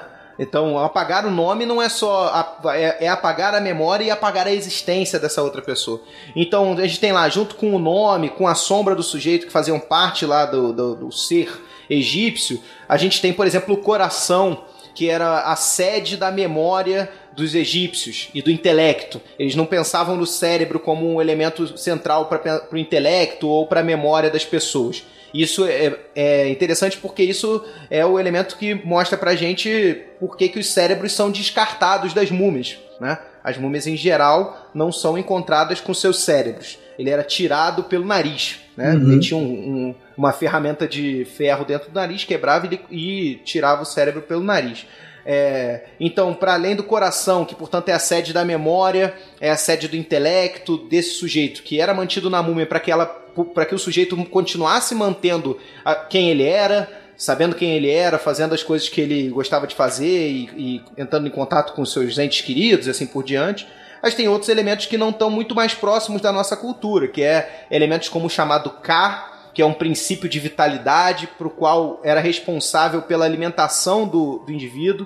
Então, durante os cultos às divindades ou durante os cultos aos mortos, se executava uma cerimônia que é chamada cerimônia de abertura da boca, que fazia com que o K de um sujeito habitasse um outro suporte material. Habitasse a múmia, habitasse uma estátua, habitasse uma imagem na parede. A partir do momento que esse K, essa força vital, habitava esse suporte material, esse sujeito poderia ser alimentado. Então eram oferecidos é, alimentos a ele para que aquele K, que é aquela força vital, recebesse o poder daqueles alimentos. Então é, o culto egípcio implicava isso cotidianamente, né? Nos templos eram oferecidos alimentos para os deuses e aí você tem essa toda essa cerimônia que vai fazer com que aquele um K do deus habite aquele suporte material. Além disso a gente tem o Ba, que é um, um aspecto da personalidade egípcia que é representado por um pássaro com a cabeça de um ser humano que é um aspecto ligado à mobilidade, em especial à mobilidade entre esse paraíso osiriano e o mundo atual, dos vivos, digamos assim, se a gente quiser chamar dessa maneira. Porque ao amanhecer as tumbas egípcias estavam lotadas de pássaros e as pessoas achavam que eram efetivamente esses indivíduos, né? as representações desses indivíduos. É, a cultura egípcia ela é muito é, empírica, material, né? Tipo, eram, associações muito materiais. Bom, se aquele ali é o pássaro que está perto da tumba, ele deve ser um aspecto dessa, desse sujeito e assim por diante. Ou então um aspecto solarizado de algum animal que era o animal que gritava durante o momento do. Ou então, por exemplo, um aspecto de um animal solarizado, como é o caso do falcão, porque voava em alturas muito grandes e era associado ao sol e assim por diante. Então é uma cultura muito naturalizante, digamos assim, né? Os aspectos da vida natural estão muito presentes. Isso tudo conforma o que a gente entende hoje como a religião egípcia. Porque a gente pega o que a gente entende como religião, que é praticamente o culto divino e, a vida, e o culto da vida após a morte, e vai ver isso no, no mundo egípcio. Então lá eles têm efetivamente esse culto aos deuses, deuses que são elementos da natureza, mas não só isso, né? E o culto aos próprios mortos. E eu estou falando que não existia uma separação muito clara entre essas coisas, porque em determinados momentos os mortos estavam presentes na vida do cotidiano das pessoas. Então você tem momentos de festivais em que os vivos vão comungado com os mortos nas tumbas desses mortos. É, você vai ter momentos em que os vivos escrevem cartas para os mortos falando o que está acontecendo, que a minha vida está uma desgraça e eu estou fazendo tudo que você, meu antepassado, pediu para que eu fizesse. Eu estou fazendo tudo certo e você não está interagindo por mim com os deuses. Então essas coisas estão muito presentes na vida de uma maneira que não se separa essa vida cotidiana, essa, esse entendimento de mundo do que é a religião ou o mundo do sobrenatural. Essas duas coisas estão completamente ligadas nesse mundo egípcio. Interessante porque isso está presente em muitas outras civilizações, né? mas a gente tem muito marcado ainda a nossa visão cristã né? de, da separação desses mundos. Isso fica, fica difícil é, o ouvinte deve ter percebido, né, o Fábio falando sobre todos esses aspectos. Muitos a gente conhece, mas o significado que a gente dá é esse que nós temos do, nossa, do nosso do mundo que nós fomos criados, né? que é o mundo judaico-cristão. Né? Ah. Que é um exemplo excelente para essa cristianização do mundo egípcio. Ah. É um debate que existe sobre o que é a chamada reforma de Amarna. Já ouviram hum. falar nisso? Não, diga para nós. Diga para todos nós. Talvez, talvez os ouvintes já tenham, falado, já tenham ouvido falar em algum momento sobre esse que é um faraó conhecido também, chamado é, Amenhotep IV, Amenófis IV ou hum. Akhenaton. Sim. Né? Hum. Akhenaton fez uma é, guiou uma espécie de modificação na religião egípcia é, que durante muito tempo foi vista com uma ênfase muito grande. Por quê? Porque se olhou para essa modificação como se fosse o primeiro monoteísmo da história. Ele vai. É, se fala muito em suprimir, mas não é exatamente suprimir, porque o culto dos outros deuses continuou existindo. Mas ele vai supervalorizar um determinado culto de uma única divindade, que é o disco solar. Vai criar uma capital nova para o Egito. Vai criar toda uma, uma. Vai reforçar toda uma cosmogonia solar que já existia. E eu tô falando isso porque isso é um, um, passo muito importante dessa cristianização do passado, porque vai se olhar lá como o primeiro momento do monoteísmo, quando na verdade essa ideia de monoteísmo é extremamente complicada para aquele período, já que o próprio faraó é entendido de certa maneira como uma divindade. A ideia de divindade também é uma ideia que é uma ideia ocidental, cristã de divindade, né? Não é a mesma coisa que os povos antigos entendiam como divindade mas é, vai olhar para aquele lugar pensando em ver um monoteísmo, quando na verdade o faraó também tem um caráter de divindade, quando você tem uma série de outros elementos que diferenciam, mas que o mundo de hoje gosta de olhar para lá e tentar atribuir aquilo lá a origem do monoteísmo. Exatamente. Muito bom. E a gente tá falando da questão dos mortos, né? A questão da religião, dos mortos, e aí a gente não pode deixar de falar que tá associado a isso, né? Do cartão postal, vamos dizer assim, aspas gigantescas dessa sociedade antiga, deste Egito da antiguidade, que são as pirâmides, né? Pirâmides acho que marcam muito é, do que a gente tem como noção hoje do seu significado e do porquê que elas foram construídas. É, eu fico esse grande fascínio, até eu achei interessante que o Fábio tocou numa, na, a grande piada que se faz, né, que é essa coisa do de quem construiu as pirâmides e, já fazer uma referência direta a, a, uma coisa tão extraordinária que não poderia ter sido feita por aquele povo, né? Então se fala assim os ETs e outras coisas ma mais malucas possíveis, né? Eu me lembro muito bem que a gente riu muito a história da, no Twitter, nas pirâmides voadoras, né? Alguém que fez, né? As pirâmides com os jatos, assim, fossem umas naves terrestres. E, e elas marcam muito essa visão. Eu sempre falo Egito, se lembra assim, alguns hieróglifos e as pirâmides, fala das pirâmides, a esfinge, essas construções todas que duraram muito tempo, né? E que ainda impressionam muito. É, a paisagem do imaginário social sobre o Egito Antigo é povoada pelas pirâmides e pela esfinge, né? Aham. Pelo platô de Gizé, lá onde estão as pirâmides e a esfinge, etc. Na nossa cabeça é a primeira grande imagem mental da nossa consciência histórica acerca do Egito são as pirâmides e a esfinge. É um bom gancho pra gente falar um pouco disso, uma vez que as pirâmides nada mais são do que templos funerários, né? Uhum. Assim, é, uma, é uma tumba no final das contas. Aquilo é um grande cemitério estabelecido para os monarcas, para alguns monarcas do Reino Antigo. A gente sabe que tem uma todo uma, eh, um desenvolvimento né, das pirâmides, tem pirâ- pirâmides escalonadas, primeiros até chegar naquela, naquele formato de pirâmide mais tradicional, e que são esses das, das grandes pirâmides que sobraram hoje, que tinham uma visão na paisagem egípcia que era ah, arrebatadora. Essas pirâmides elas eram feitas de pedra calcária lixada, que faziam um, um branco muito forte. E hoje em dia elas perderam isso, obviamente, né? Mas eram superfícies muito lisas. Encardiu, né? Isso, era porque perdeu o revestimento também. É, tinha um revestimento, né? Ela era uma superfície muito. Mas tem. Isso eu recomendo pros é, ouvintes, que é olhar no YouTube, você tem lá é, é, como os. é, Hoje, na- no Egito hoje, os sujeitos mostrando as, como eram feitas com as ferramentas da época aquelas pirâmides, né?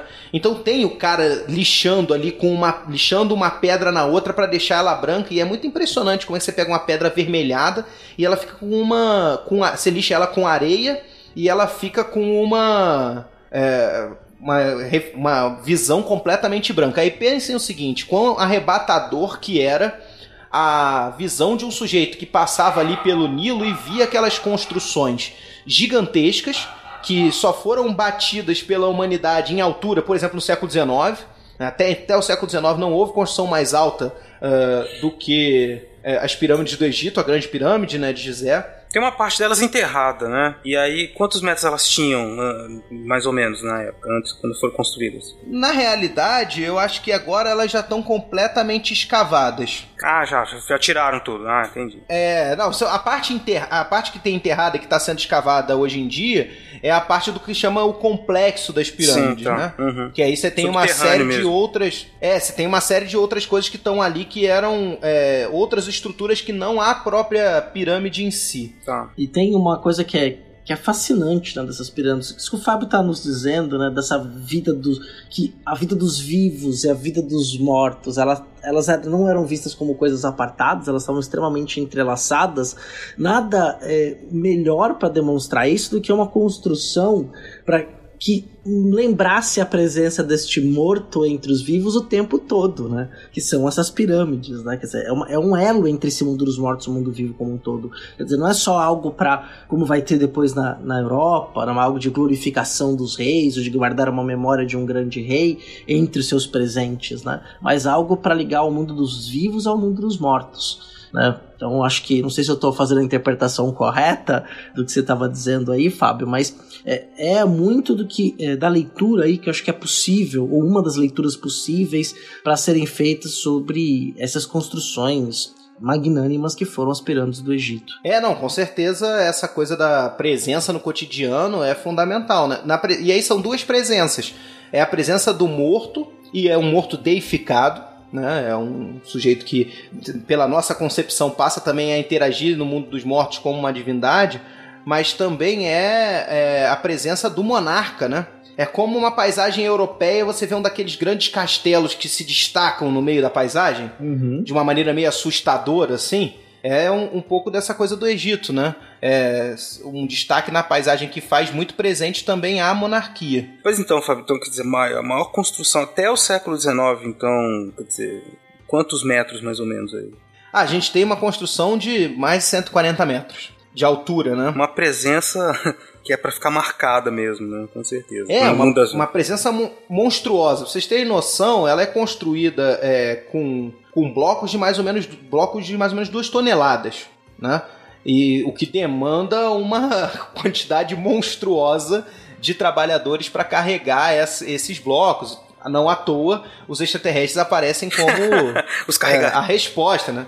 Até porque a gente não consegue mobilizar uma força de trabalho tão grande para fazer uma obra gigantesca é, de uma, num, de uma maneira tão. É, com, com ferramentas de coerção tão baixas quanto como são hoje em dia, né? Exatamente. Com, ou muito baixas em relação às de hoje em dia.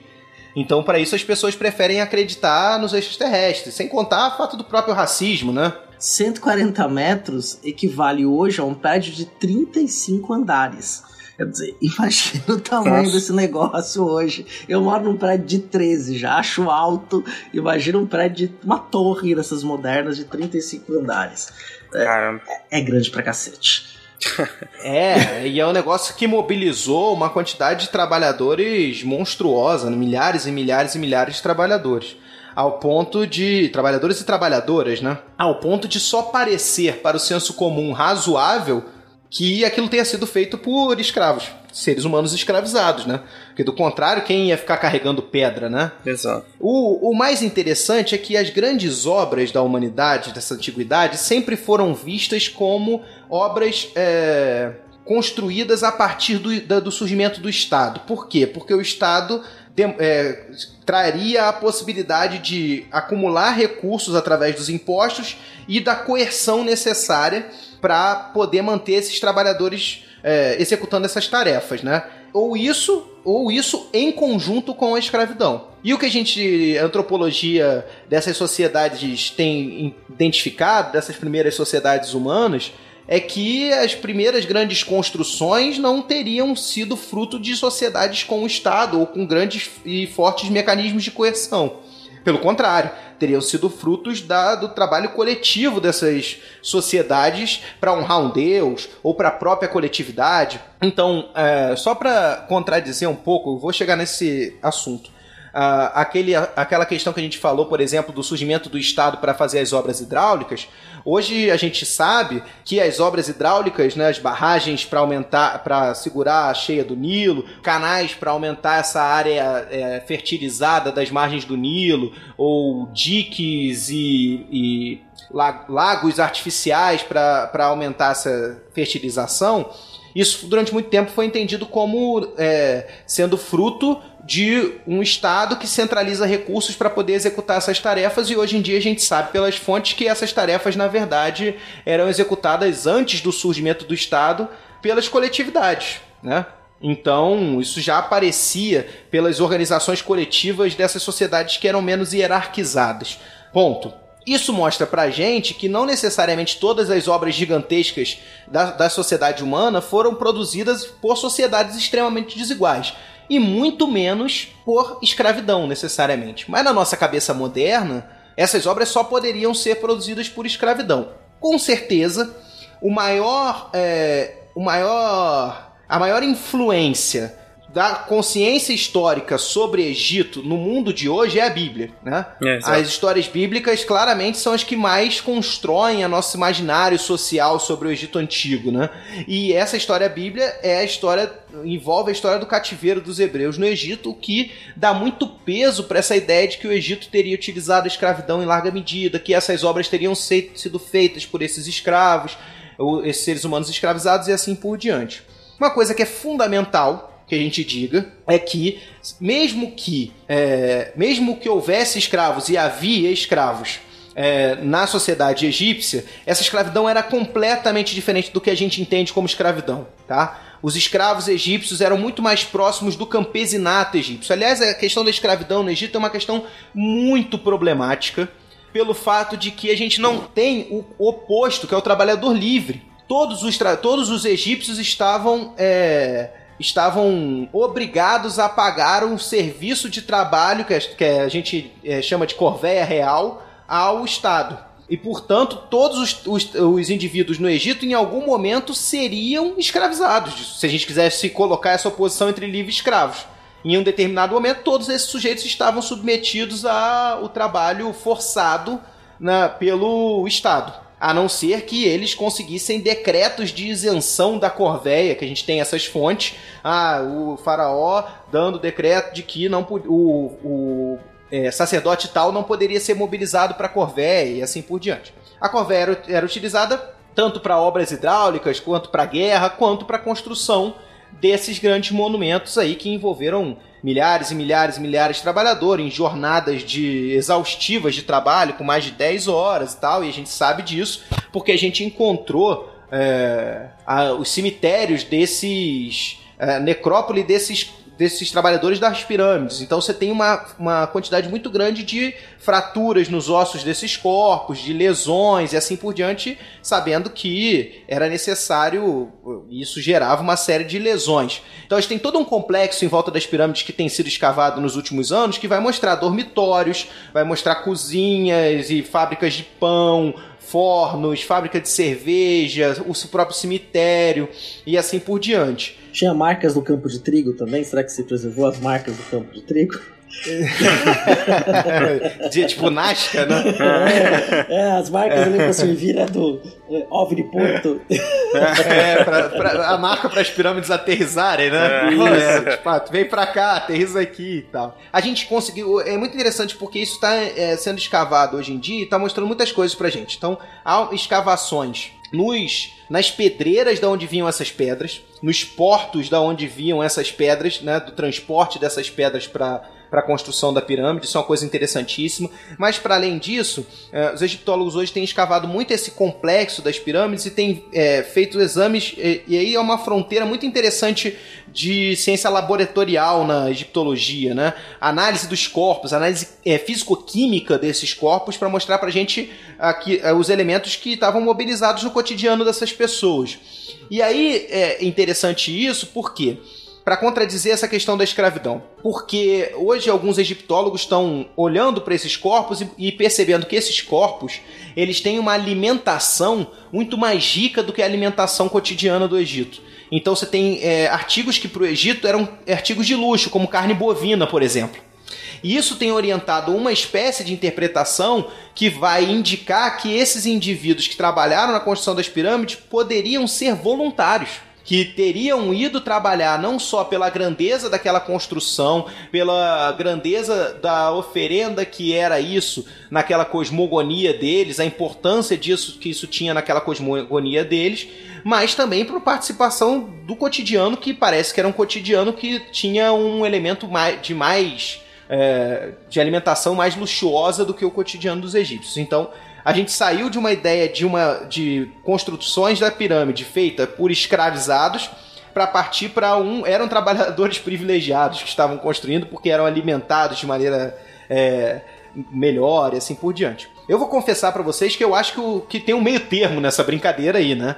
Não vou acreditar também que todo mundo ia lá porque acreditava que Deus era importante, todas essas coisas e doava a vida. É possível? É possível. Mas eu prefiro acreditar que existe ali um meio termo entre uh, eu preciso ir por causa da divindade, eu preciso ir porque o meu estado me obriga a trabalhar nisso também e assim por diante. Há uma mobilização interessante de, de números que vão falar que, por exemplo, provavelmente a cada família egípcia, pelo menos uma pessoa teria trabalhado na construção das pirâmides, numericamente falando. Uhum. É, eu acho que é interessante também a gente pensar é, com certeza, todos esses fatores estavam contribuindo para mobilizar todas essas pessoas, porque e existem outros muitos que a gente pode tentar criar hipóteses com base desse mundo todo diferente que eles viviam. Né?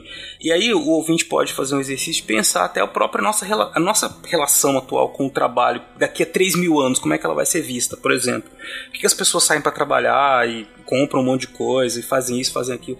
Quer dizer, de repente eles podem olhar daqui 3 mil anos pra gente e pensar e ficar em dúvida se a gente é voluntário ou se a gente é escravizado, né?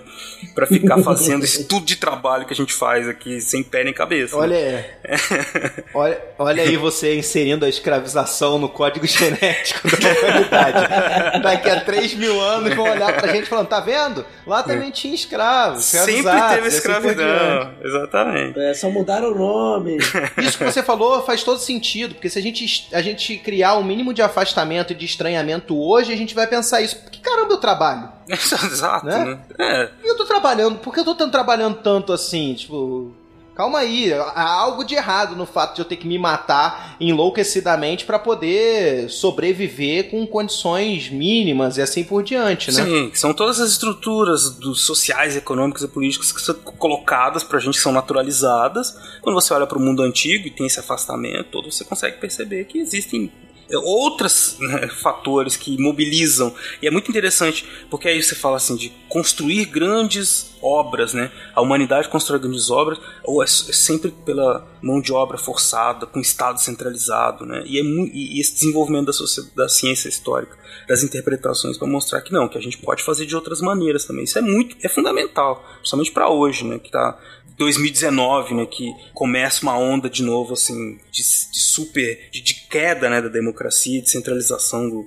do, poder na figura de algumas pessoas que vão mobilizar as grandes massas para mudar o mundo. E isso não vai acontecer, né? É, é, eu gosto da frase que até a, a Louise Starling falou no, na última entrevista que a gente fez do Historicidade, né? Que o que, o mundo, o, o que muda o mundo são as pessoas, né? Então não tem uma coisa, uma mágica, né? As pessoas vão se mexendo, vão mudando o mundo. Sim. É, exatamente. O meu nome é Uzimandias, rei de reis.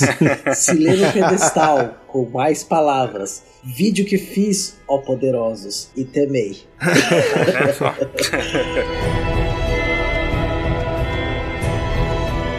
Então, gente, é uma outra questão que eu queria comentar com vocês acerca desse problema, né, e da necessidade, para mim isso é um outro, um outro elemento que torna uh, o Egito Antigo muito interessante e fundamental para pensar uh, no Brasil de hoje, que é justamente essa questão da escravidão, né? O quanto que a gente não pode, o, que, o quanto a gente naturaliza a escravidão a partir da nossa experiência da escravidão, que é uma experiência racializada dessa escravidão atlântica moderna, é, que é fundamental para como base da nossa própria sociedade, né? E aí isso também mostra isso que grandes obras têm que ser feitas por seres humanos escravizados.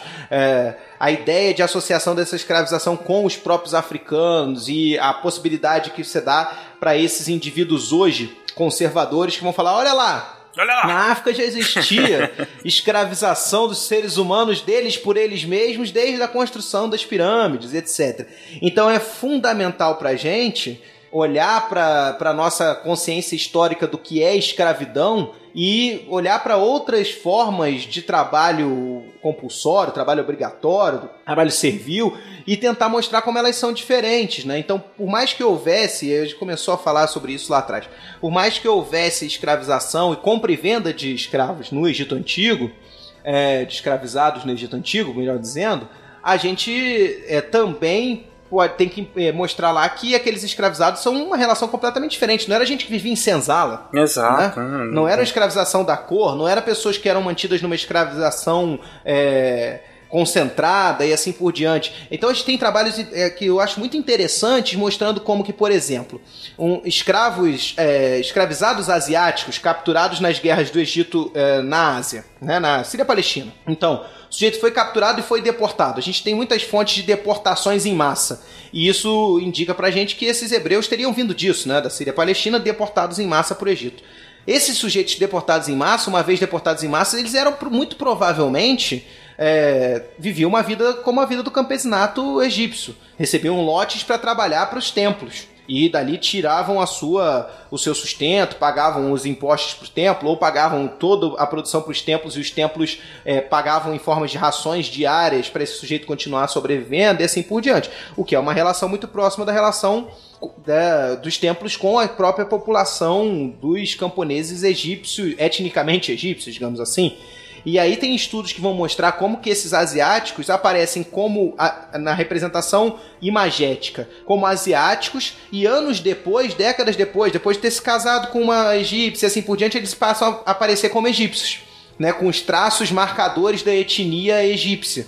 Então, como que essa escravidão ela é muito diferente da nossa realidade. E ver como muitas escravizações foram diferentes é fundamental para a gente entender como isso não é uma natureza humana, como a, a, é, a gente pode chamar, falar que a escravização é uma constante na humanidade, mas então eu prefiro falar que a luta contra a escravização é uma constante na humanidade.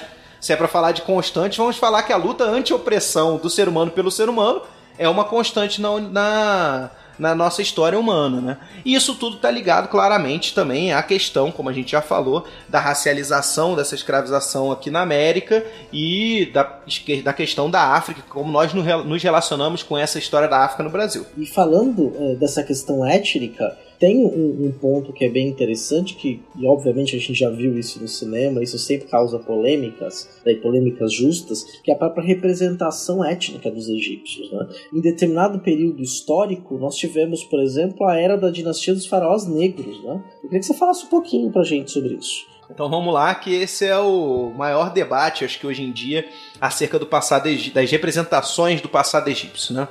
Passado egípcio, ele é as representações desse, atuais desse passado são palco de uma batalha que é uma batalha do nosso mundo, né? Essa batalha é, acerca do racismo, a batalha do antirracismo e assim por diante. É, e isso é, conforma as formas de entender esse passado egípcio.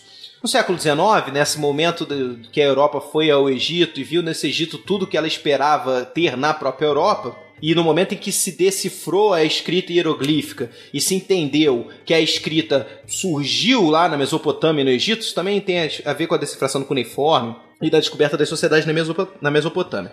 No momento em que isso é descoberto, o Egito entra, assim como a Mesopotâmia, na história da humanidade ocidental, né? na história da civilização que é algo conceitualmente a ser criticado, porque a ideia de civilização surge para pensar o Ocidente, né? E a selvageria, a barbárie, tudo que não é civilizado é o que está fora desse Ocidente. Mas enfim, vamos deixar isso para outra discussão.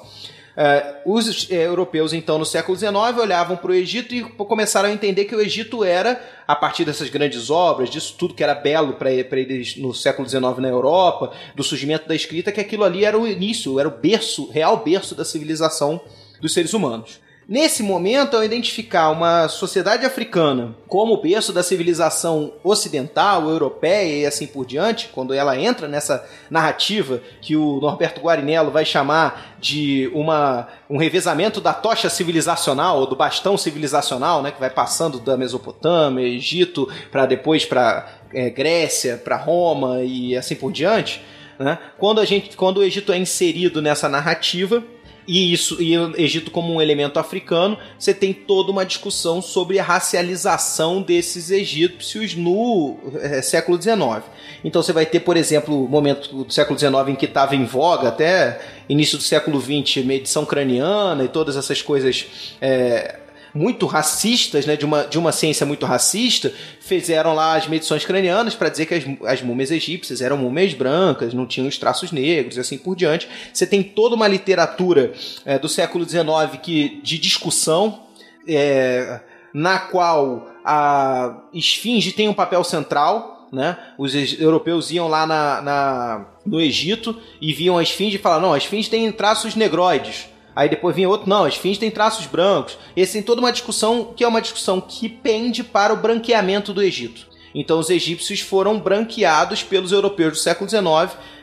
A sociedade egípcia foi afastada das suas heranças africanas e aproximada das heranças orientais, porque a raça que teria colonizado o Egito, que seria chamada raça dinástica, que teria criado o Estado egípcio seria uma raça é, advinda da Ásia, né? Teria levado essa, esse potencial civilizacional da Ásia Menor para o Egito. Então, portanto, o Egito, consequentemente, seria uma civilização branca. E esse processo de embranquecimento do Egito, de afastamento do Egito e das suas raízes africanas, vai desembocar no que a gente conhece como whitewashing, embranquecimento né, dessa civilização tanto na própria ciência do século XIX, né, então os principais, um cara como o próprio Champollion, primeiro egiptólogo, vai falar que os egípcios eram de uma raça branca e etc e tal.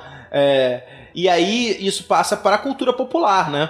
Então você vai ter todos os filmes, a gente comentava antes da Elizabeth Taylor e assim por diante, todos os egípcios é, representados com a maior brancura possível, possível até chegar nos dias de hoje no, nas novelas da Record, que a gente já comentou. ou no próprio cinema lá dos deuses do Egito, que, que aparecem os egípcios com uma brancura é, alva, né? Isso, é, quase, é quase a brancura das pirâmides naquele cenário que elas eram brancas e refletiam o sol de uma maneira extraordinária. Em outras palavras, né? O que, o que é bom é branco, né? Então, por exemplo, Jesus, é. Jesus loiro, né? Tá lá, uhum. bonitão, e tem toda essa discussão do Jesus não ser.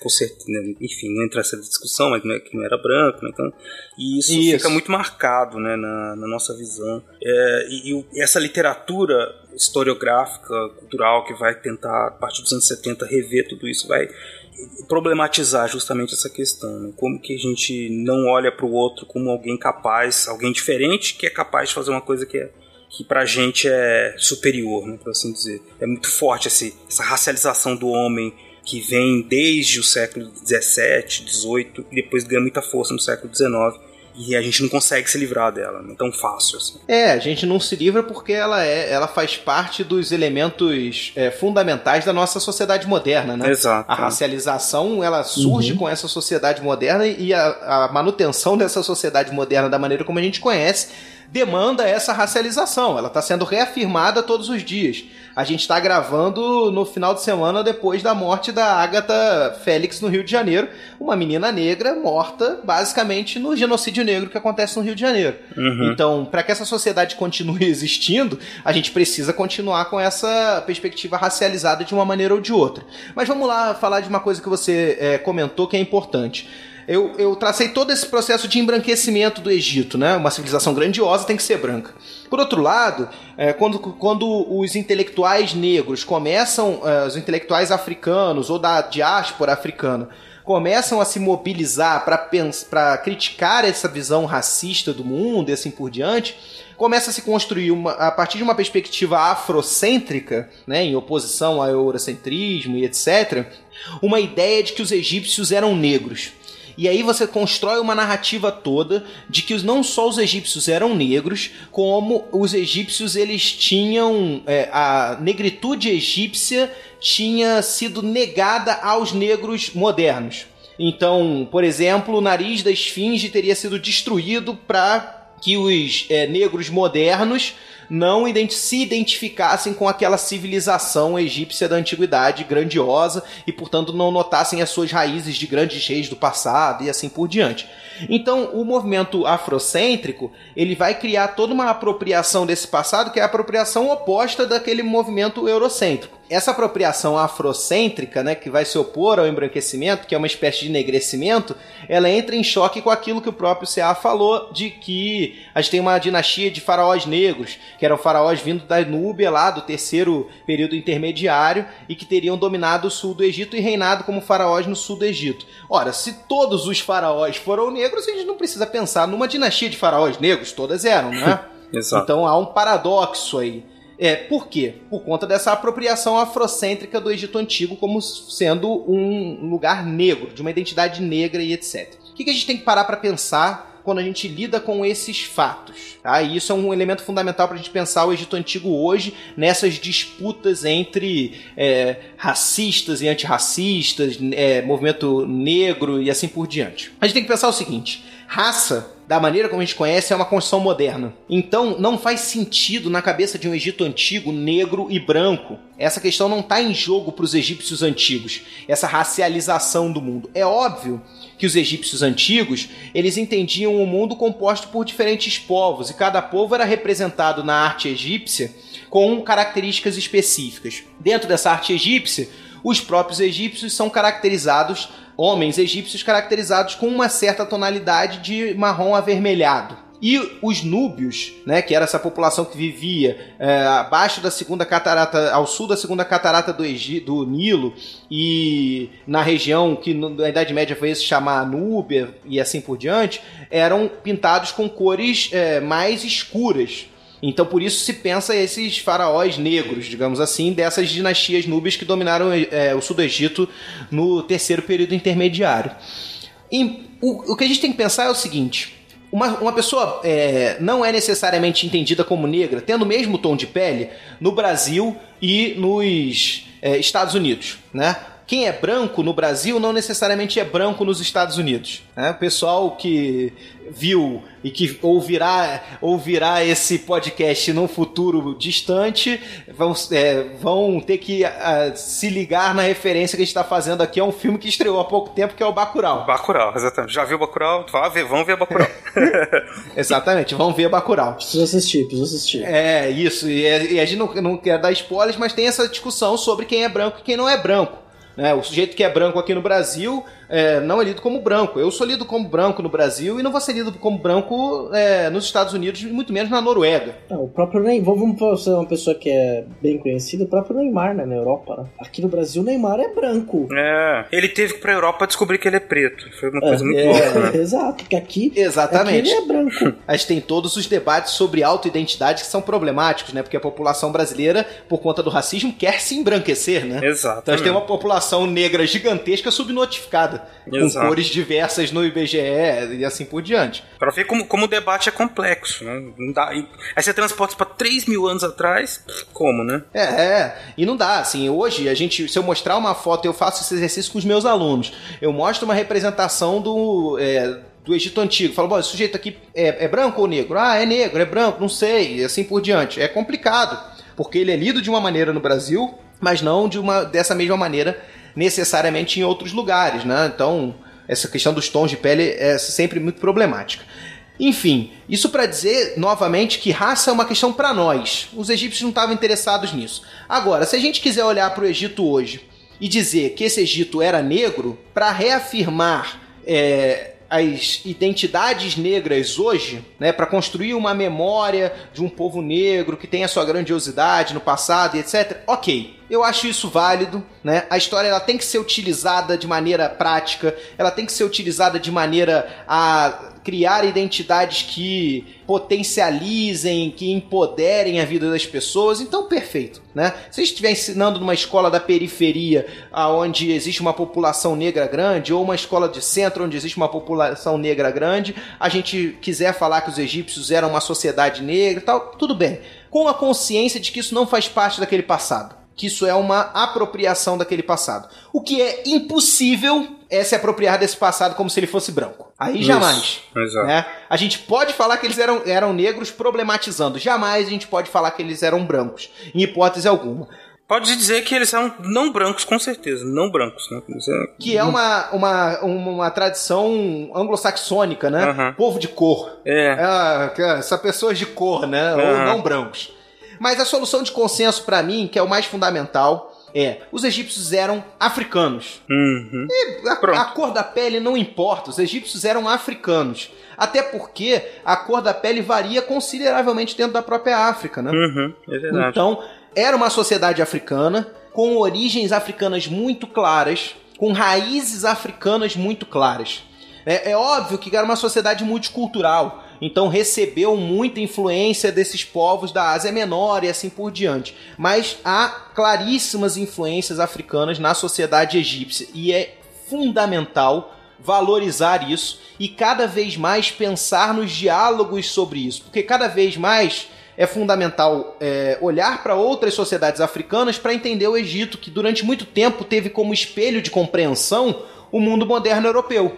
Então se pensavam os reinos egípcios como se fossem aquelas monarquias europeias da maneira como a gente falou. Uhum. E ela tem muito mais identidade com outras formas de monarquia presentes em outras sociedades africanas, que também viam o seu Deus como um representante da- das, das divindades, vivo e assim por diante. Então é muito importante olhar para o restante da África para tentar entender o Egito, ou seja, desocidentalizar o Egito, desorientalizar o Egito, né? Para desconstruir esse, esse rótulo de Oriente mítico, exótico e africanizar o Egito. Acho que isso é o elemento é, fundamental para a gente pensar hoje.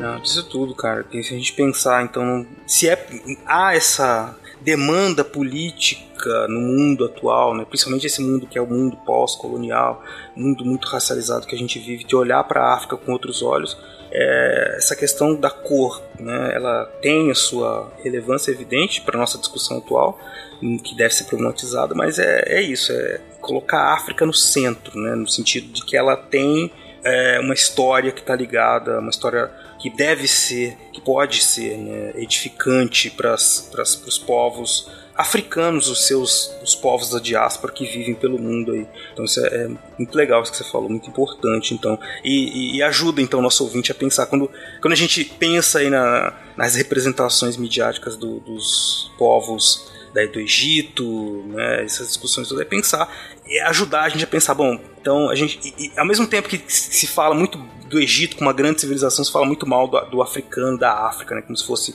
uma, uma, uma terra de decadência, né, então a gente elevar e dizer que o Egito é africano, que faz parte da África, ajuda a desmontar essa imagem depreciativa da África. Muito bom, muito bom isso mesmo. Eu só queria fazer mais um comentário em relação a isso, que é também uma outra coisa importante, né? Para falar coisa importante, depois na edição vocês vão ter que tirar todas essas coisas importantes.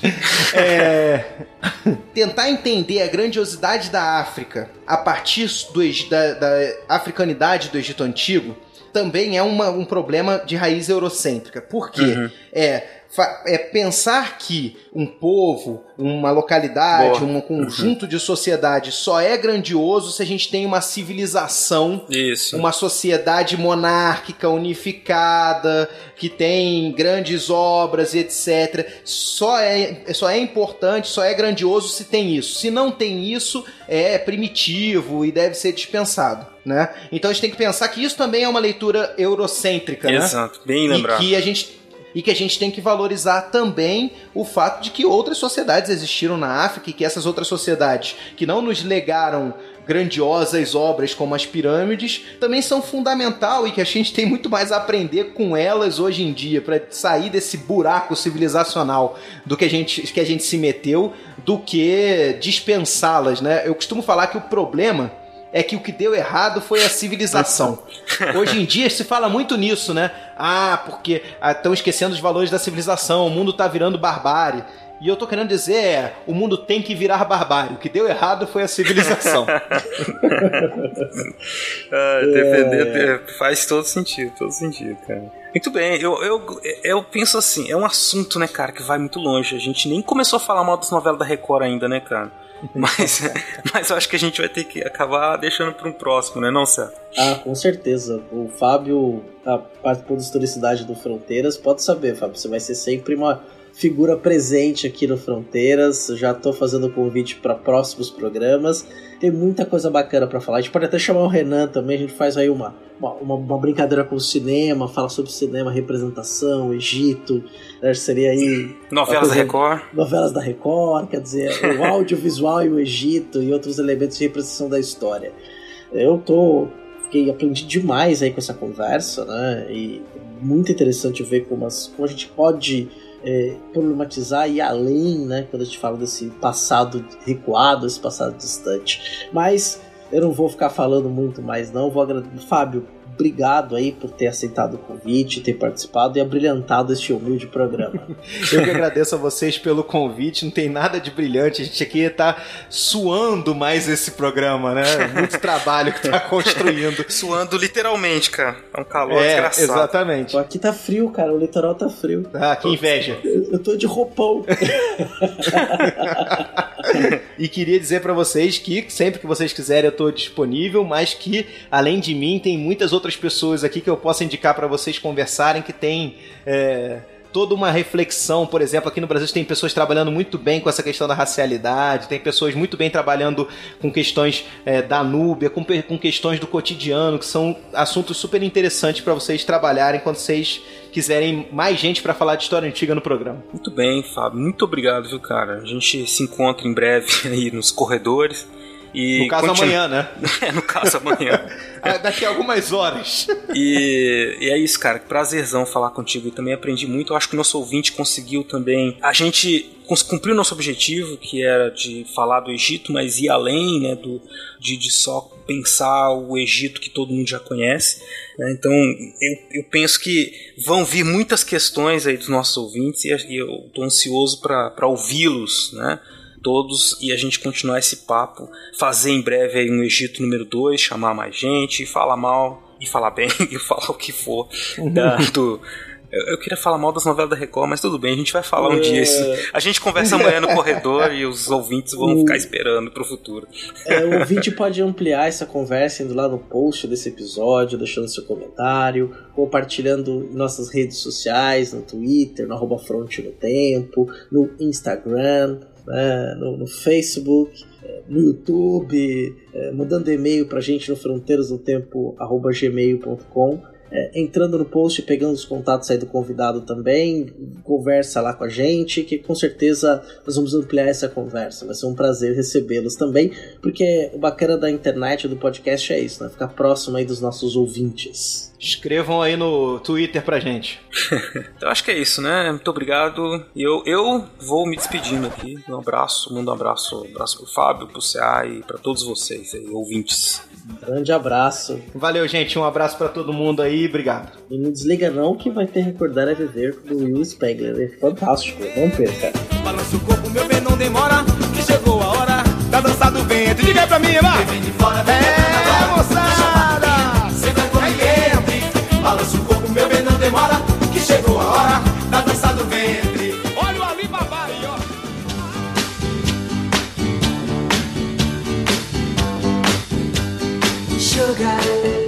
É, e depois das areias do Egito, nós vamos falar de um outro tipo de areia. Com este clássico da banda The Archers. Sim, vamos falar novamente do açúcar.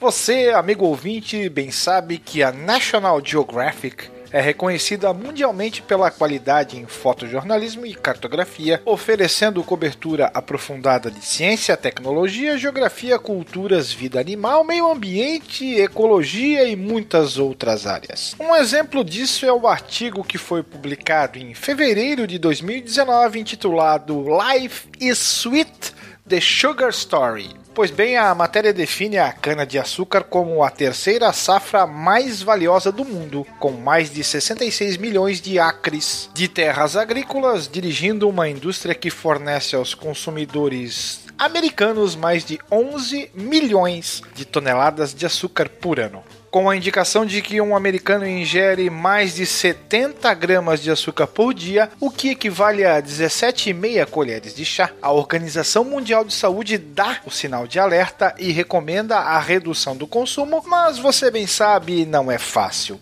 Nos últimos 50 anos, estabelecemos uma relação de amor e ódio com o açúcar. Sabemos que devemos odiar, mas Provavelmente o ser humano está programado para amar o açúcar. Os instintos evolutivos de sobrevivência desencadeiam desejos por alimentos que o corpo precisa, como sal, gordura e açúcar. Para nossos ancestrais, o alto conteúdo de energia do açúcar era um salva-vidas quando a comida era escassa e havia competição com animais e insetos por frutas e outros alimentos, menciona John Hagee, autor do artigo. Para ele, os doces ajudaram a espécie humana a sobreviver e prosperar, mas por milhares de anos a ingestão foi moderada pela disponibilidade sazonal até que a produção em massa, iniciada em 1647, inseriu definitivamente o item na dieta humana. O artigo pontua a posição dos açúcares como principal fonte de energia do corpo, sua composição e o passo a passo desse composto ao longo dos anos, incluindo o momento em que passou a ser processado pela indústria, ofertando à sociedade versões artificiais. Na década de 1960, a conversão industrial de glicose em frutose criou o HFCS, High Fructose Corn Syrup, ou xarope de milho com alto teor de frutose um concentrado artificial super barato e super doce, amplamente adicionado aos alimentos e bebidas. O problema com o HFCS é que a frutose não contém nutrientes, são calorias vazias. Segundo a OMS, qualquer açúcar adicionado aos alimentos é chamado de açúcar livre. A própria organização recomenda que o açúcar livre represente menos de 10% da ingestão diária total de energia de um adulto, não excedendo 50 gramas. O problema é que o açúcar livre está em toda parte, além do sabor cobiçado. O açúcar atua como conservante nos cereais, adiciona corpo ao iogurte, equilibra o ácido nos molhos de tomate e ajuda a deixar bolos úmidos e biscoitos crocantes. O metabolismo de todo mundo funciona de maneira diferente, mas a maioria de nós come mais açúcar do que precisa. O gosto é a principal tentação. É indiscutível que o nosso relacionamento com açúcar mudou desde os nossos dias de forrageamento e está mudando novamente à medida que o açúcar se torna o inimigo número um da saúde pública. Herói no passado, segundo atestam historiadores da alimentação, o açúcar perdeu esse posto nas últimas décadas. As relações entre alimento e saúde mudaram. O exemplo do açúcar é exemplar. Hoje considerado um dos maiores riscos à saúde de crianças, jovens e idosos, um grande desafio de saúde pública do século XXI.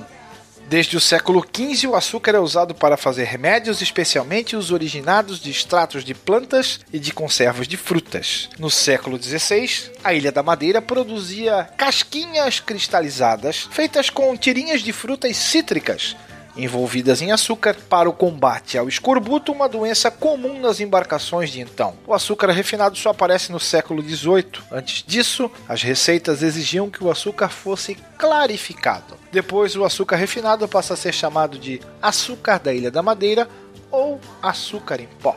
O artigo finaliza dizendo ser improvável que cortemos o açúcar completamente, mas com uma maior consciência de como o nosso corpo funciona, muitos estão se movendo em direção a uma ingestão mais controlada. A pergunta tradicional da área do chá, um cubo ou dois, é cada vez mais respondida sem açúcar, por favor. De algum lugar no tempo para fronteiras, eu sou o William Spengler.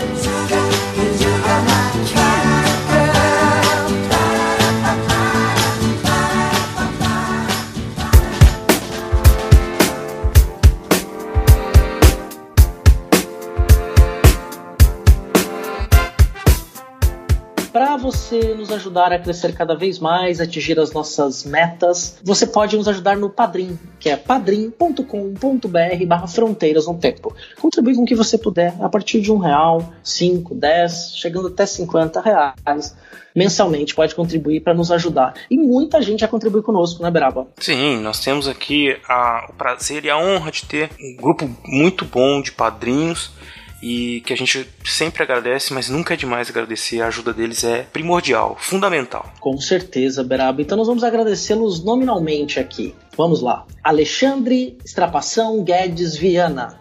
Alexandro de Souza Júnior. Anderson Garcia. André Trapani Costa Pocinholo. Andréia Silva. Andressa Marcelino Cardoso. Arthur Cornejo. Bárbara Marques. Carlos Alberto Palmezani. Carlos Alberto Júnior. Carolina Leon. Cláudia Bovo. Eane Marcolino de Moura. Eduardo Saavedra Lozada Lopes. Héctor Ritter. Fábio Henrique Silveira de Medeiros. Felipe Augusto Rosa. Felipe Souza Santana. Flávio Henrique Dias Saldanha. Só duas coisas param no ar: helicóptero e beija-flor e o da. Fábio Henrique. Gilberto Dias. Iago Mardones. Yara Grise. Isaura Helena Soares. João Gentil de Galiza. Jonatas Pinto Lima. José Carlos dos Santos. Letícia Hartmann. Luiz Carlos Vedovelo. Manuel Mácias. Marcos Sorrilha. Maiara Araújo dos Reis. Moisés Antiqueira. Paulo Henrique Denúncio. Rafael Alves de Oliveira. Rafael Ferreira da Silva. Rafael Machado Saldanha. Rafael de Almeida. Rafael Bruno de Oliveira. Raul Borges. Renata Sanches. Rodrigo Halpe. Rodrigo Pimentel. Rubens. Senhor Pinto. Tiago Gonçalves. Vitor Silva de Paula. Wagner de Andrade Alves. William Scaquetti. William Spengler. Yuri Morales e dois padrinhos anônimos. Muito bem. Tá bom? Acho que tá bom, cara. Tetra? É tetra! Acabou! Terminou! Nossa, É, cara, bons tempos, bons tempos. Bons tempos, 94. Cara, você já viu aquela série da, da Netflix, Irmandade? Ainda não, cara. Ela se passa em 94. Eu vi os dois primeiros episódios, interessante, viu? O Ah, seu Jorge é. tá muito bem, cara. Ah, vou ver, cara. 94 foi um bom ano. 94, é. Tinha o Romário, Bebeto. Mário Bebeto. Ah, É. os caras. Os jogador de futebol malandro de verdade. Ai, saudade. É, aquela Copa morna pra cacete, co- Copa com o maior número de gols da história. Como diria Parreira, importante, né? Lógico. Importante. A bola entrar é um detalhe. Importante é, É, não gol- levar gol. é, o gol é um detalhe. Gol é um detalhe. Não levou gol, tá bom.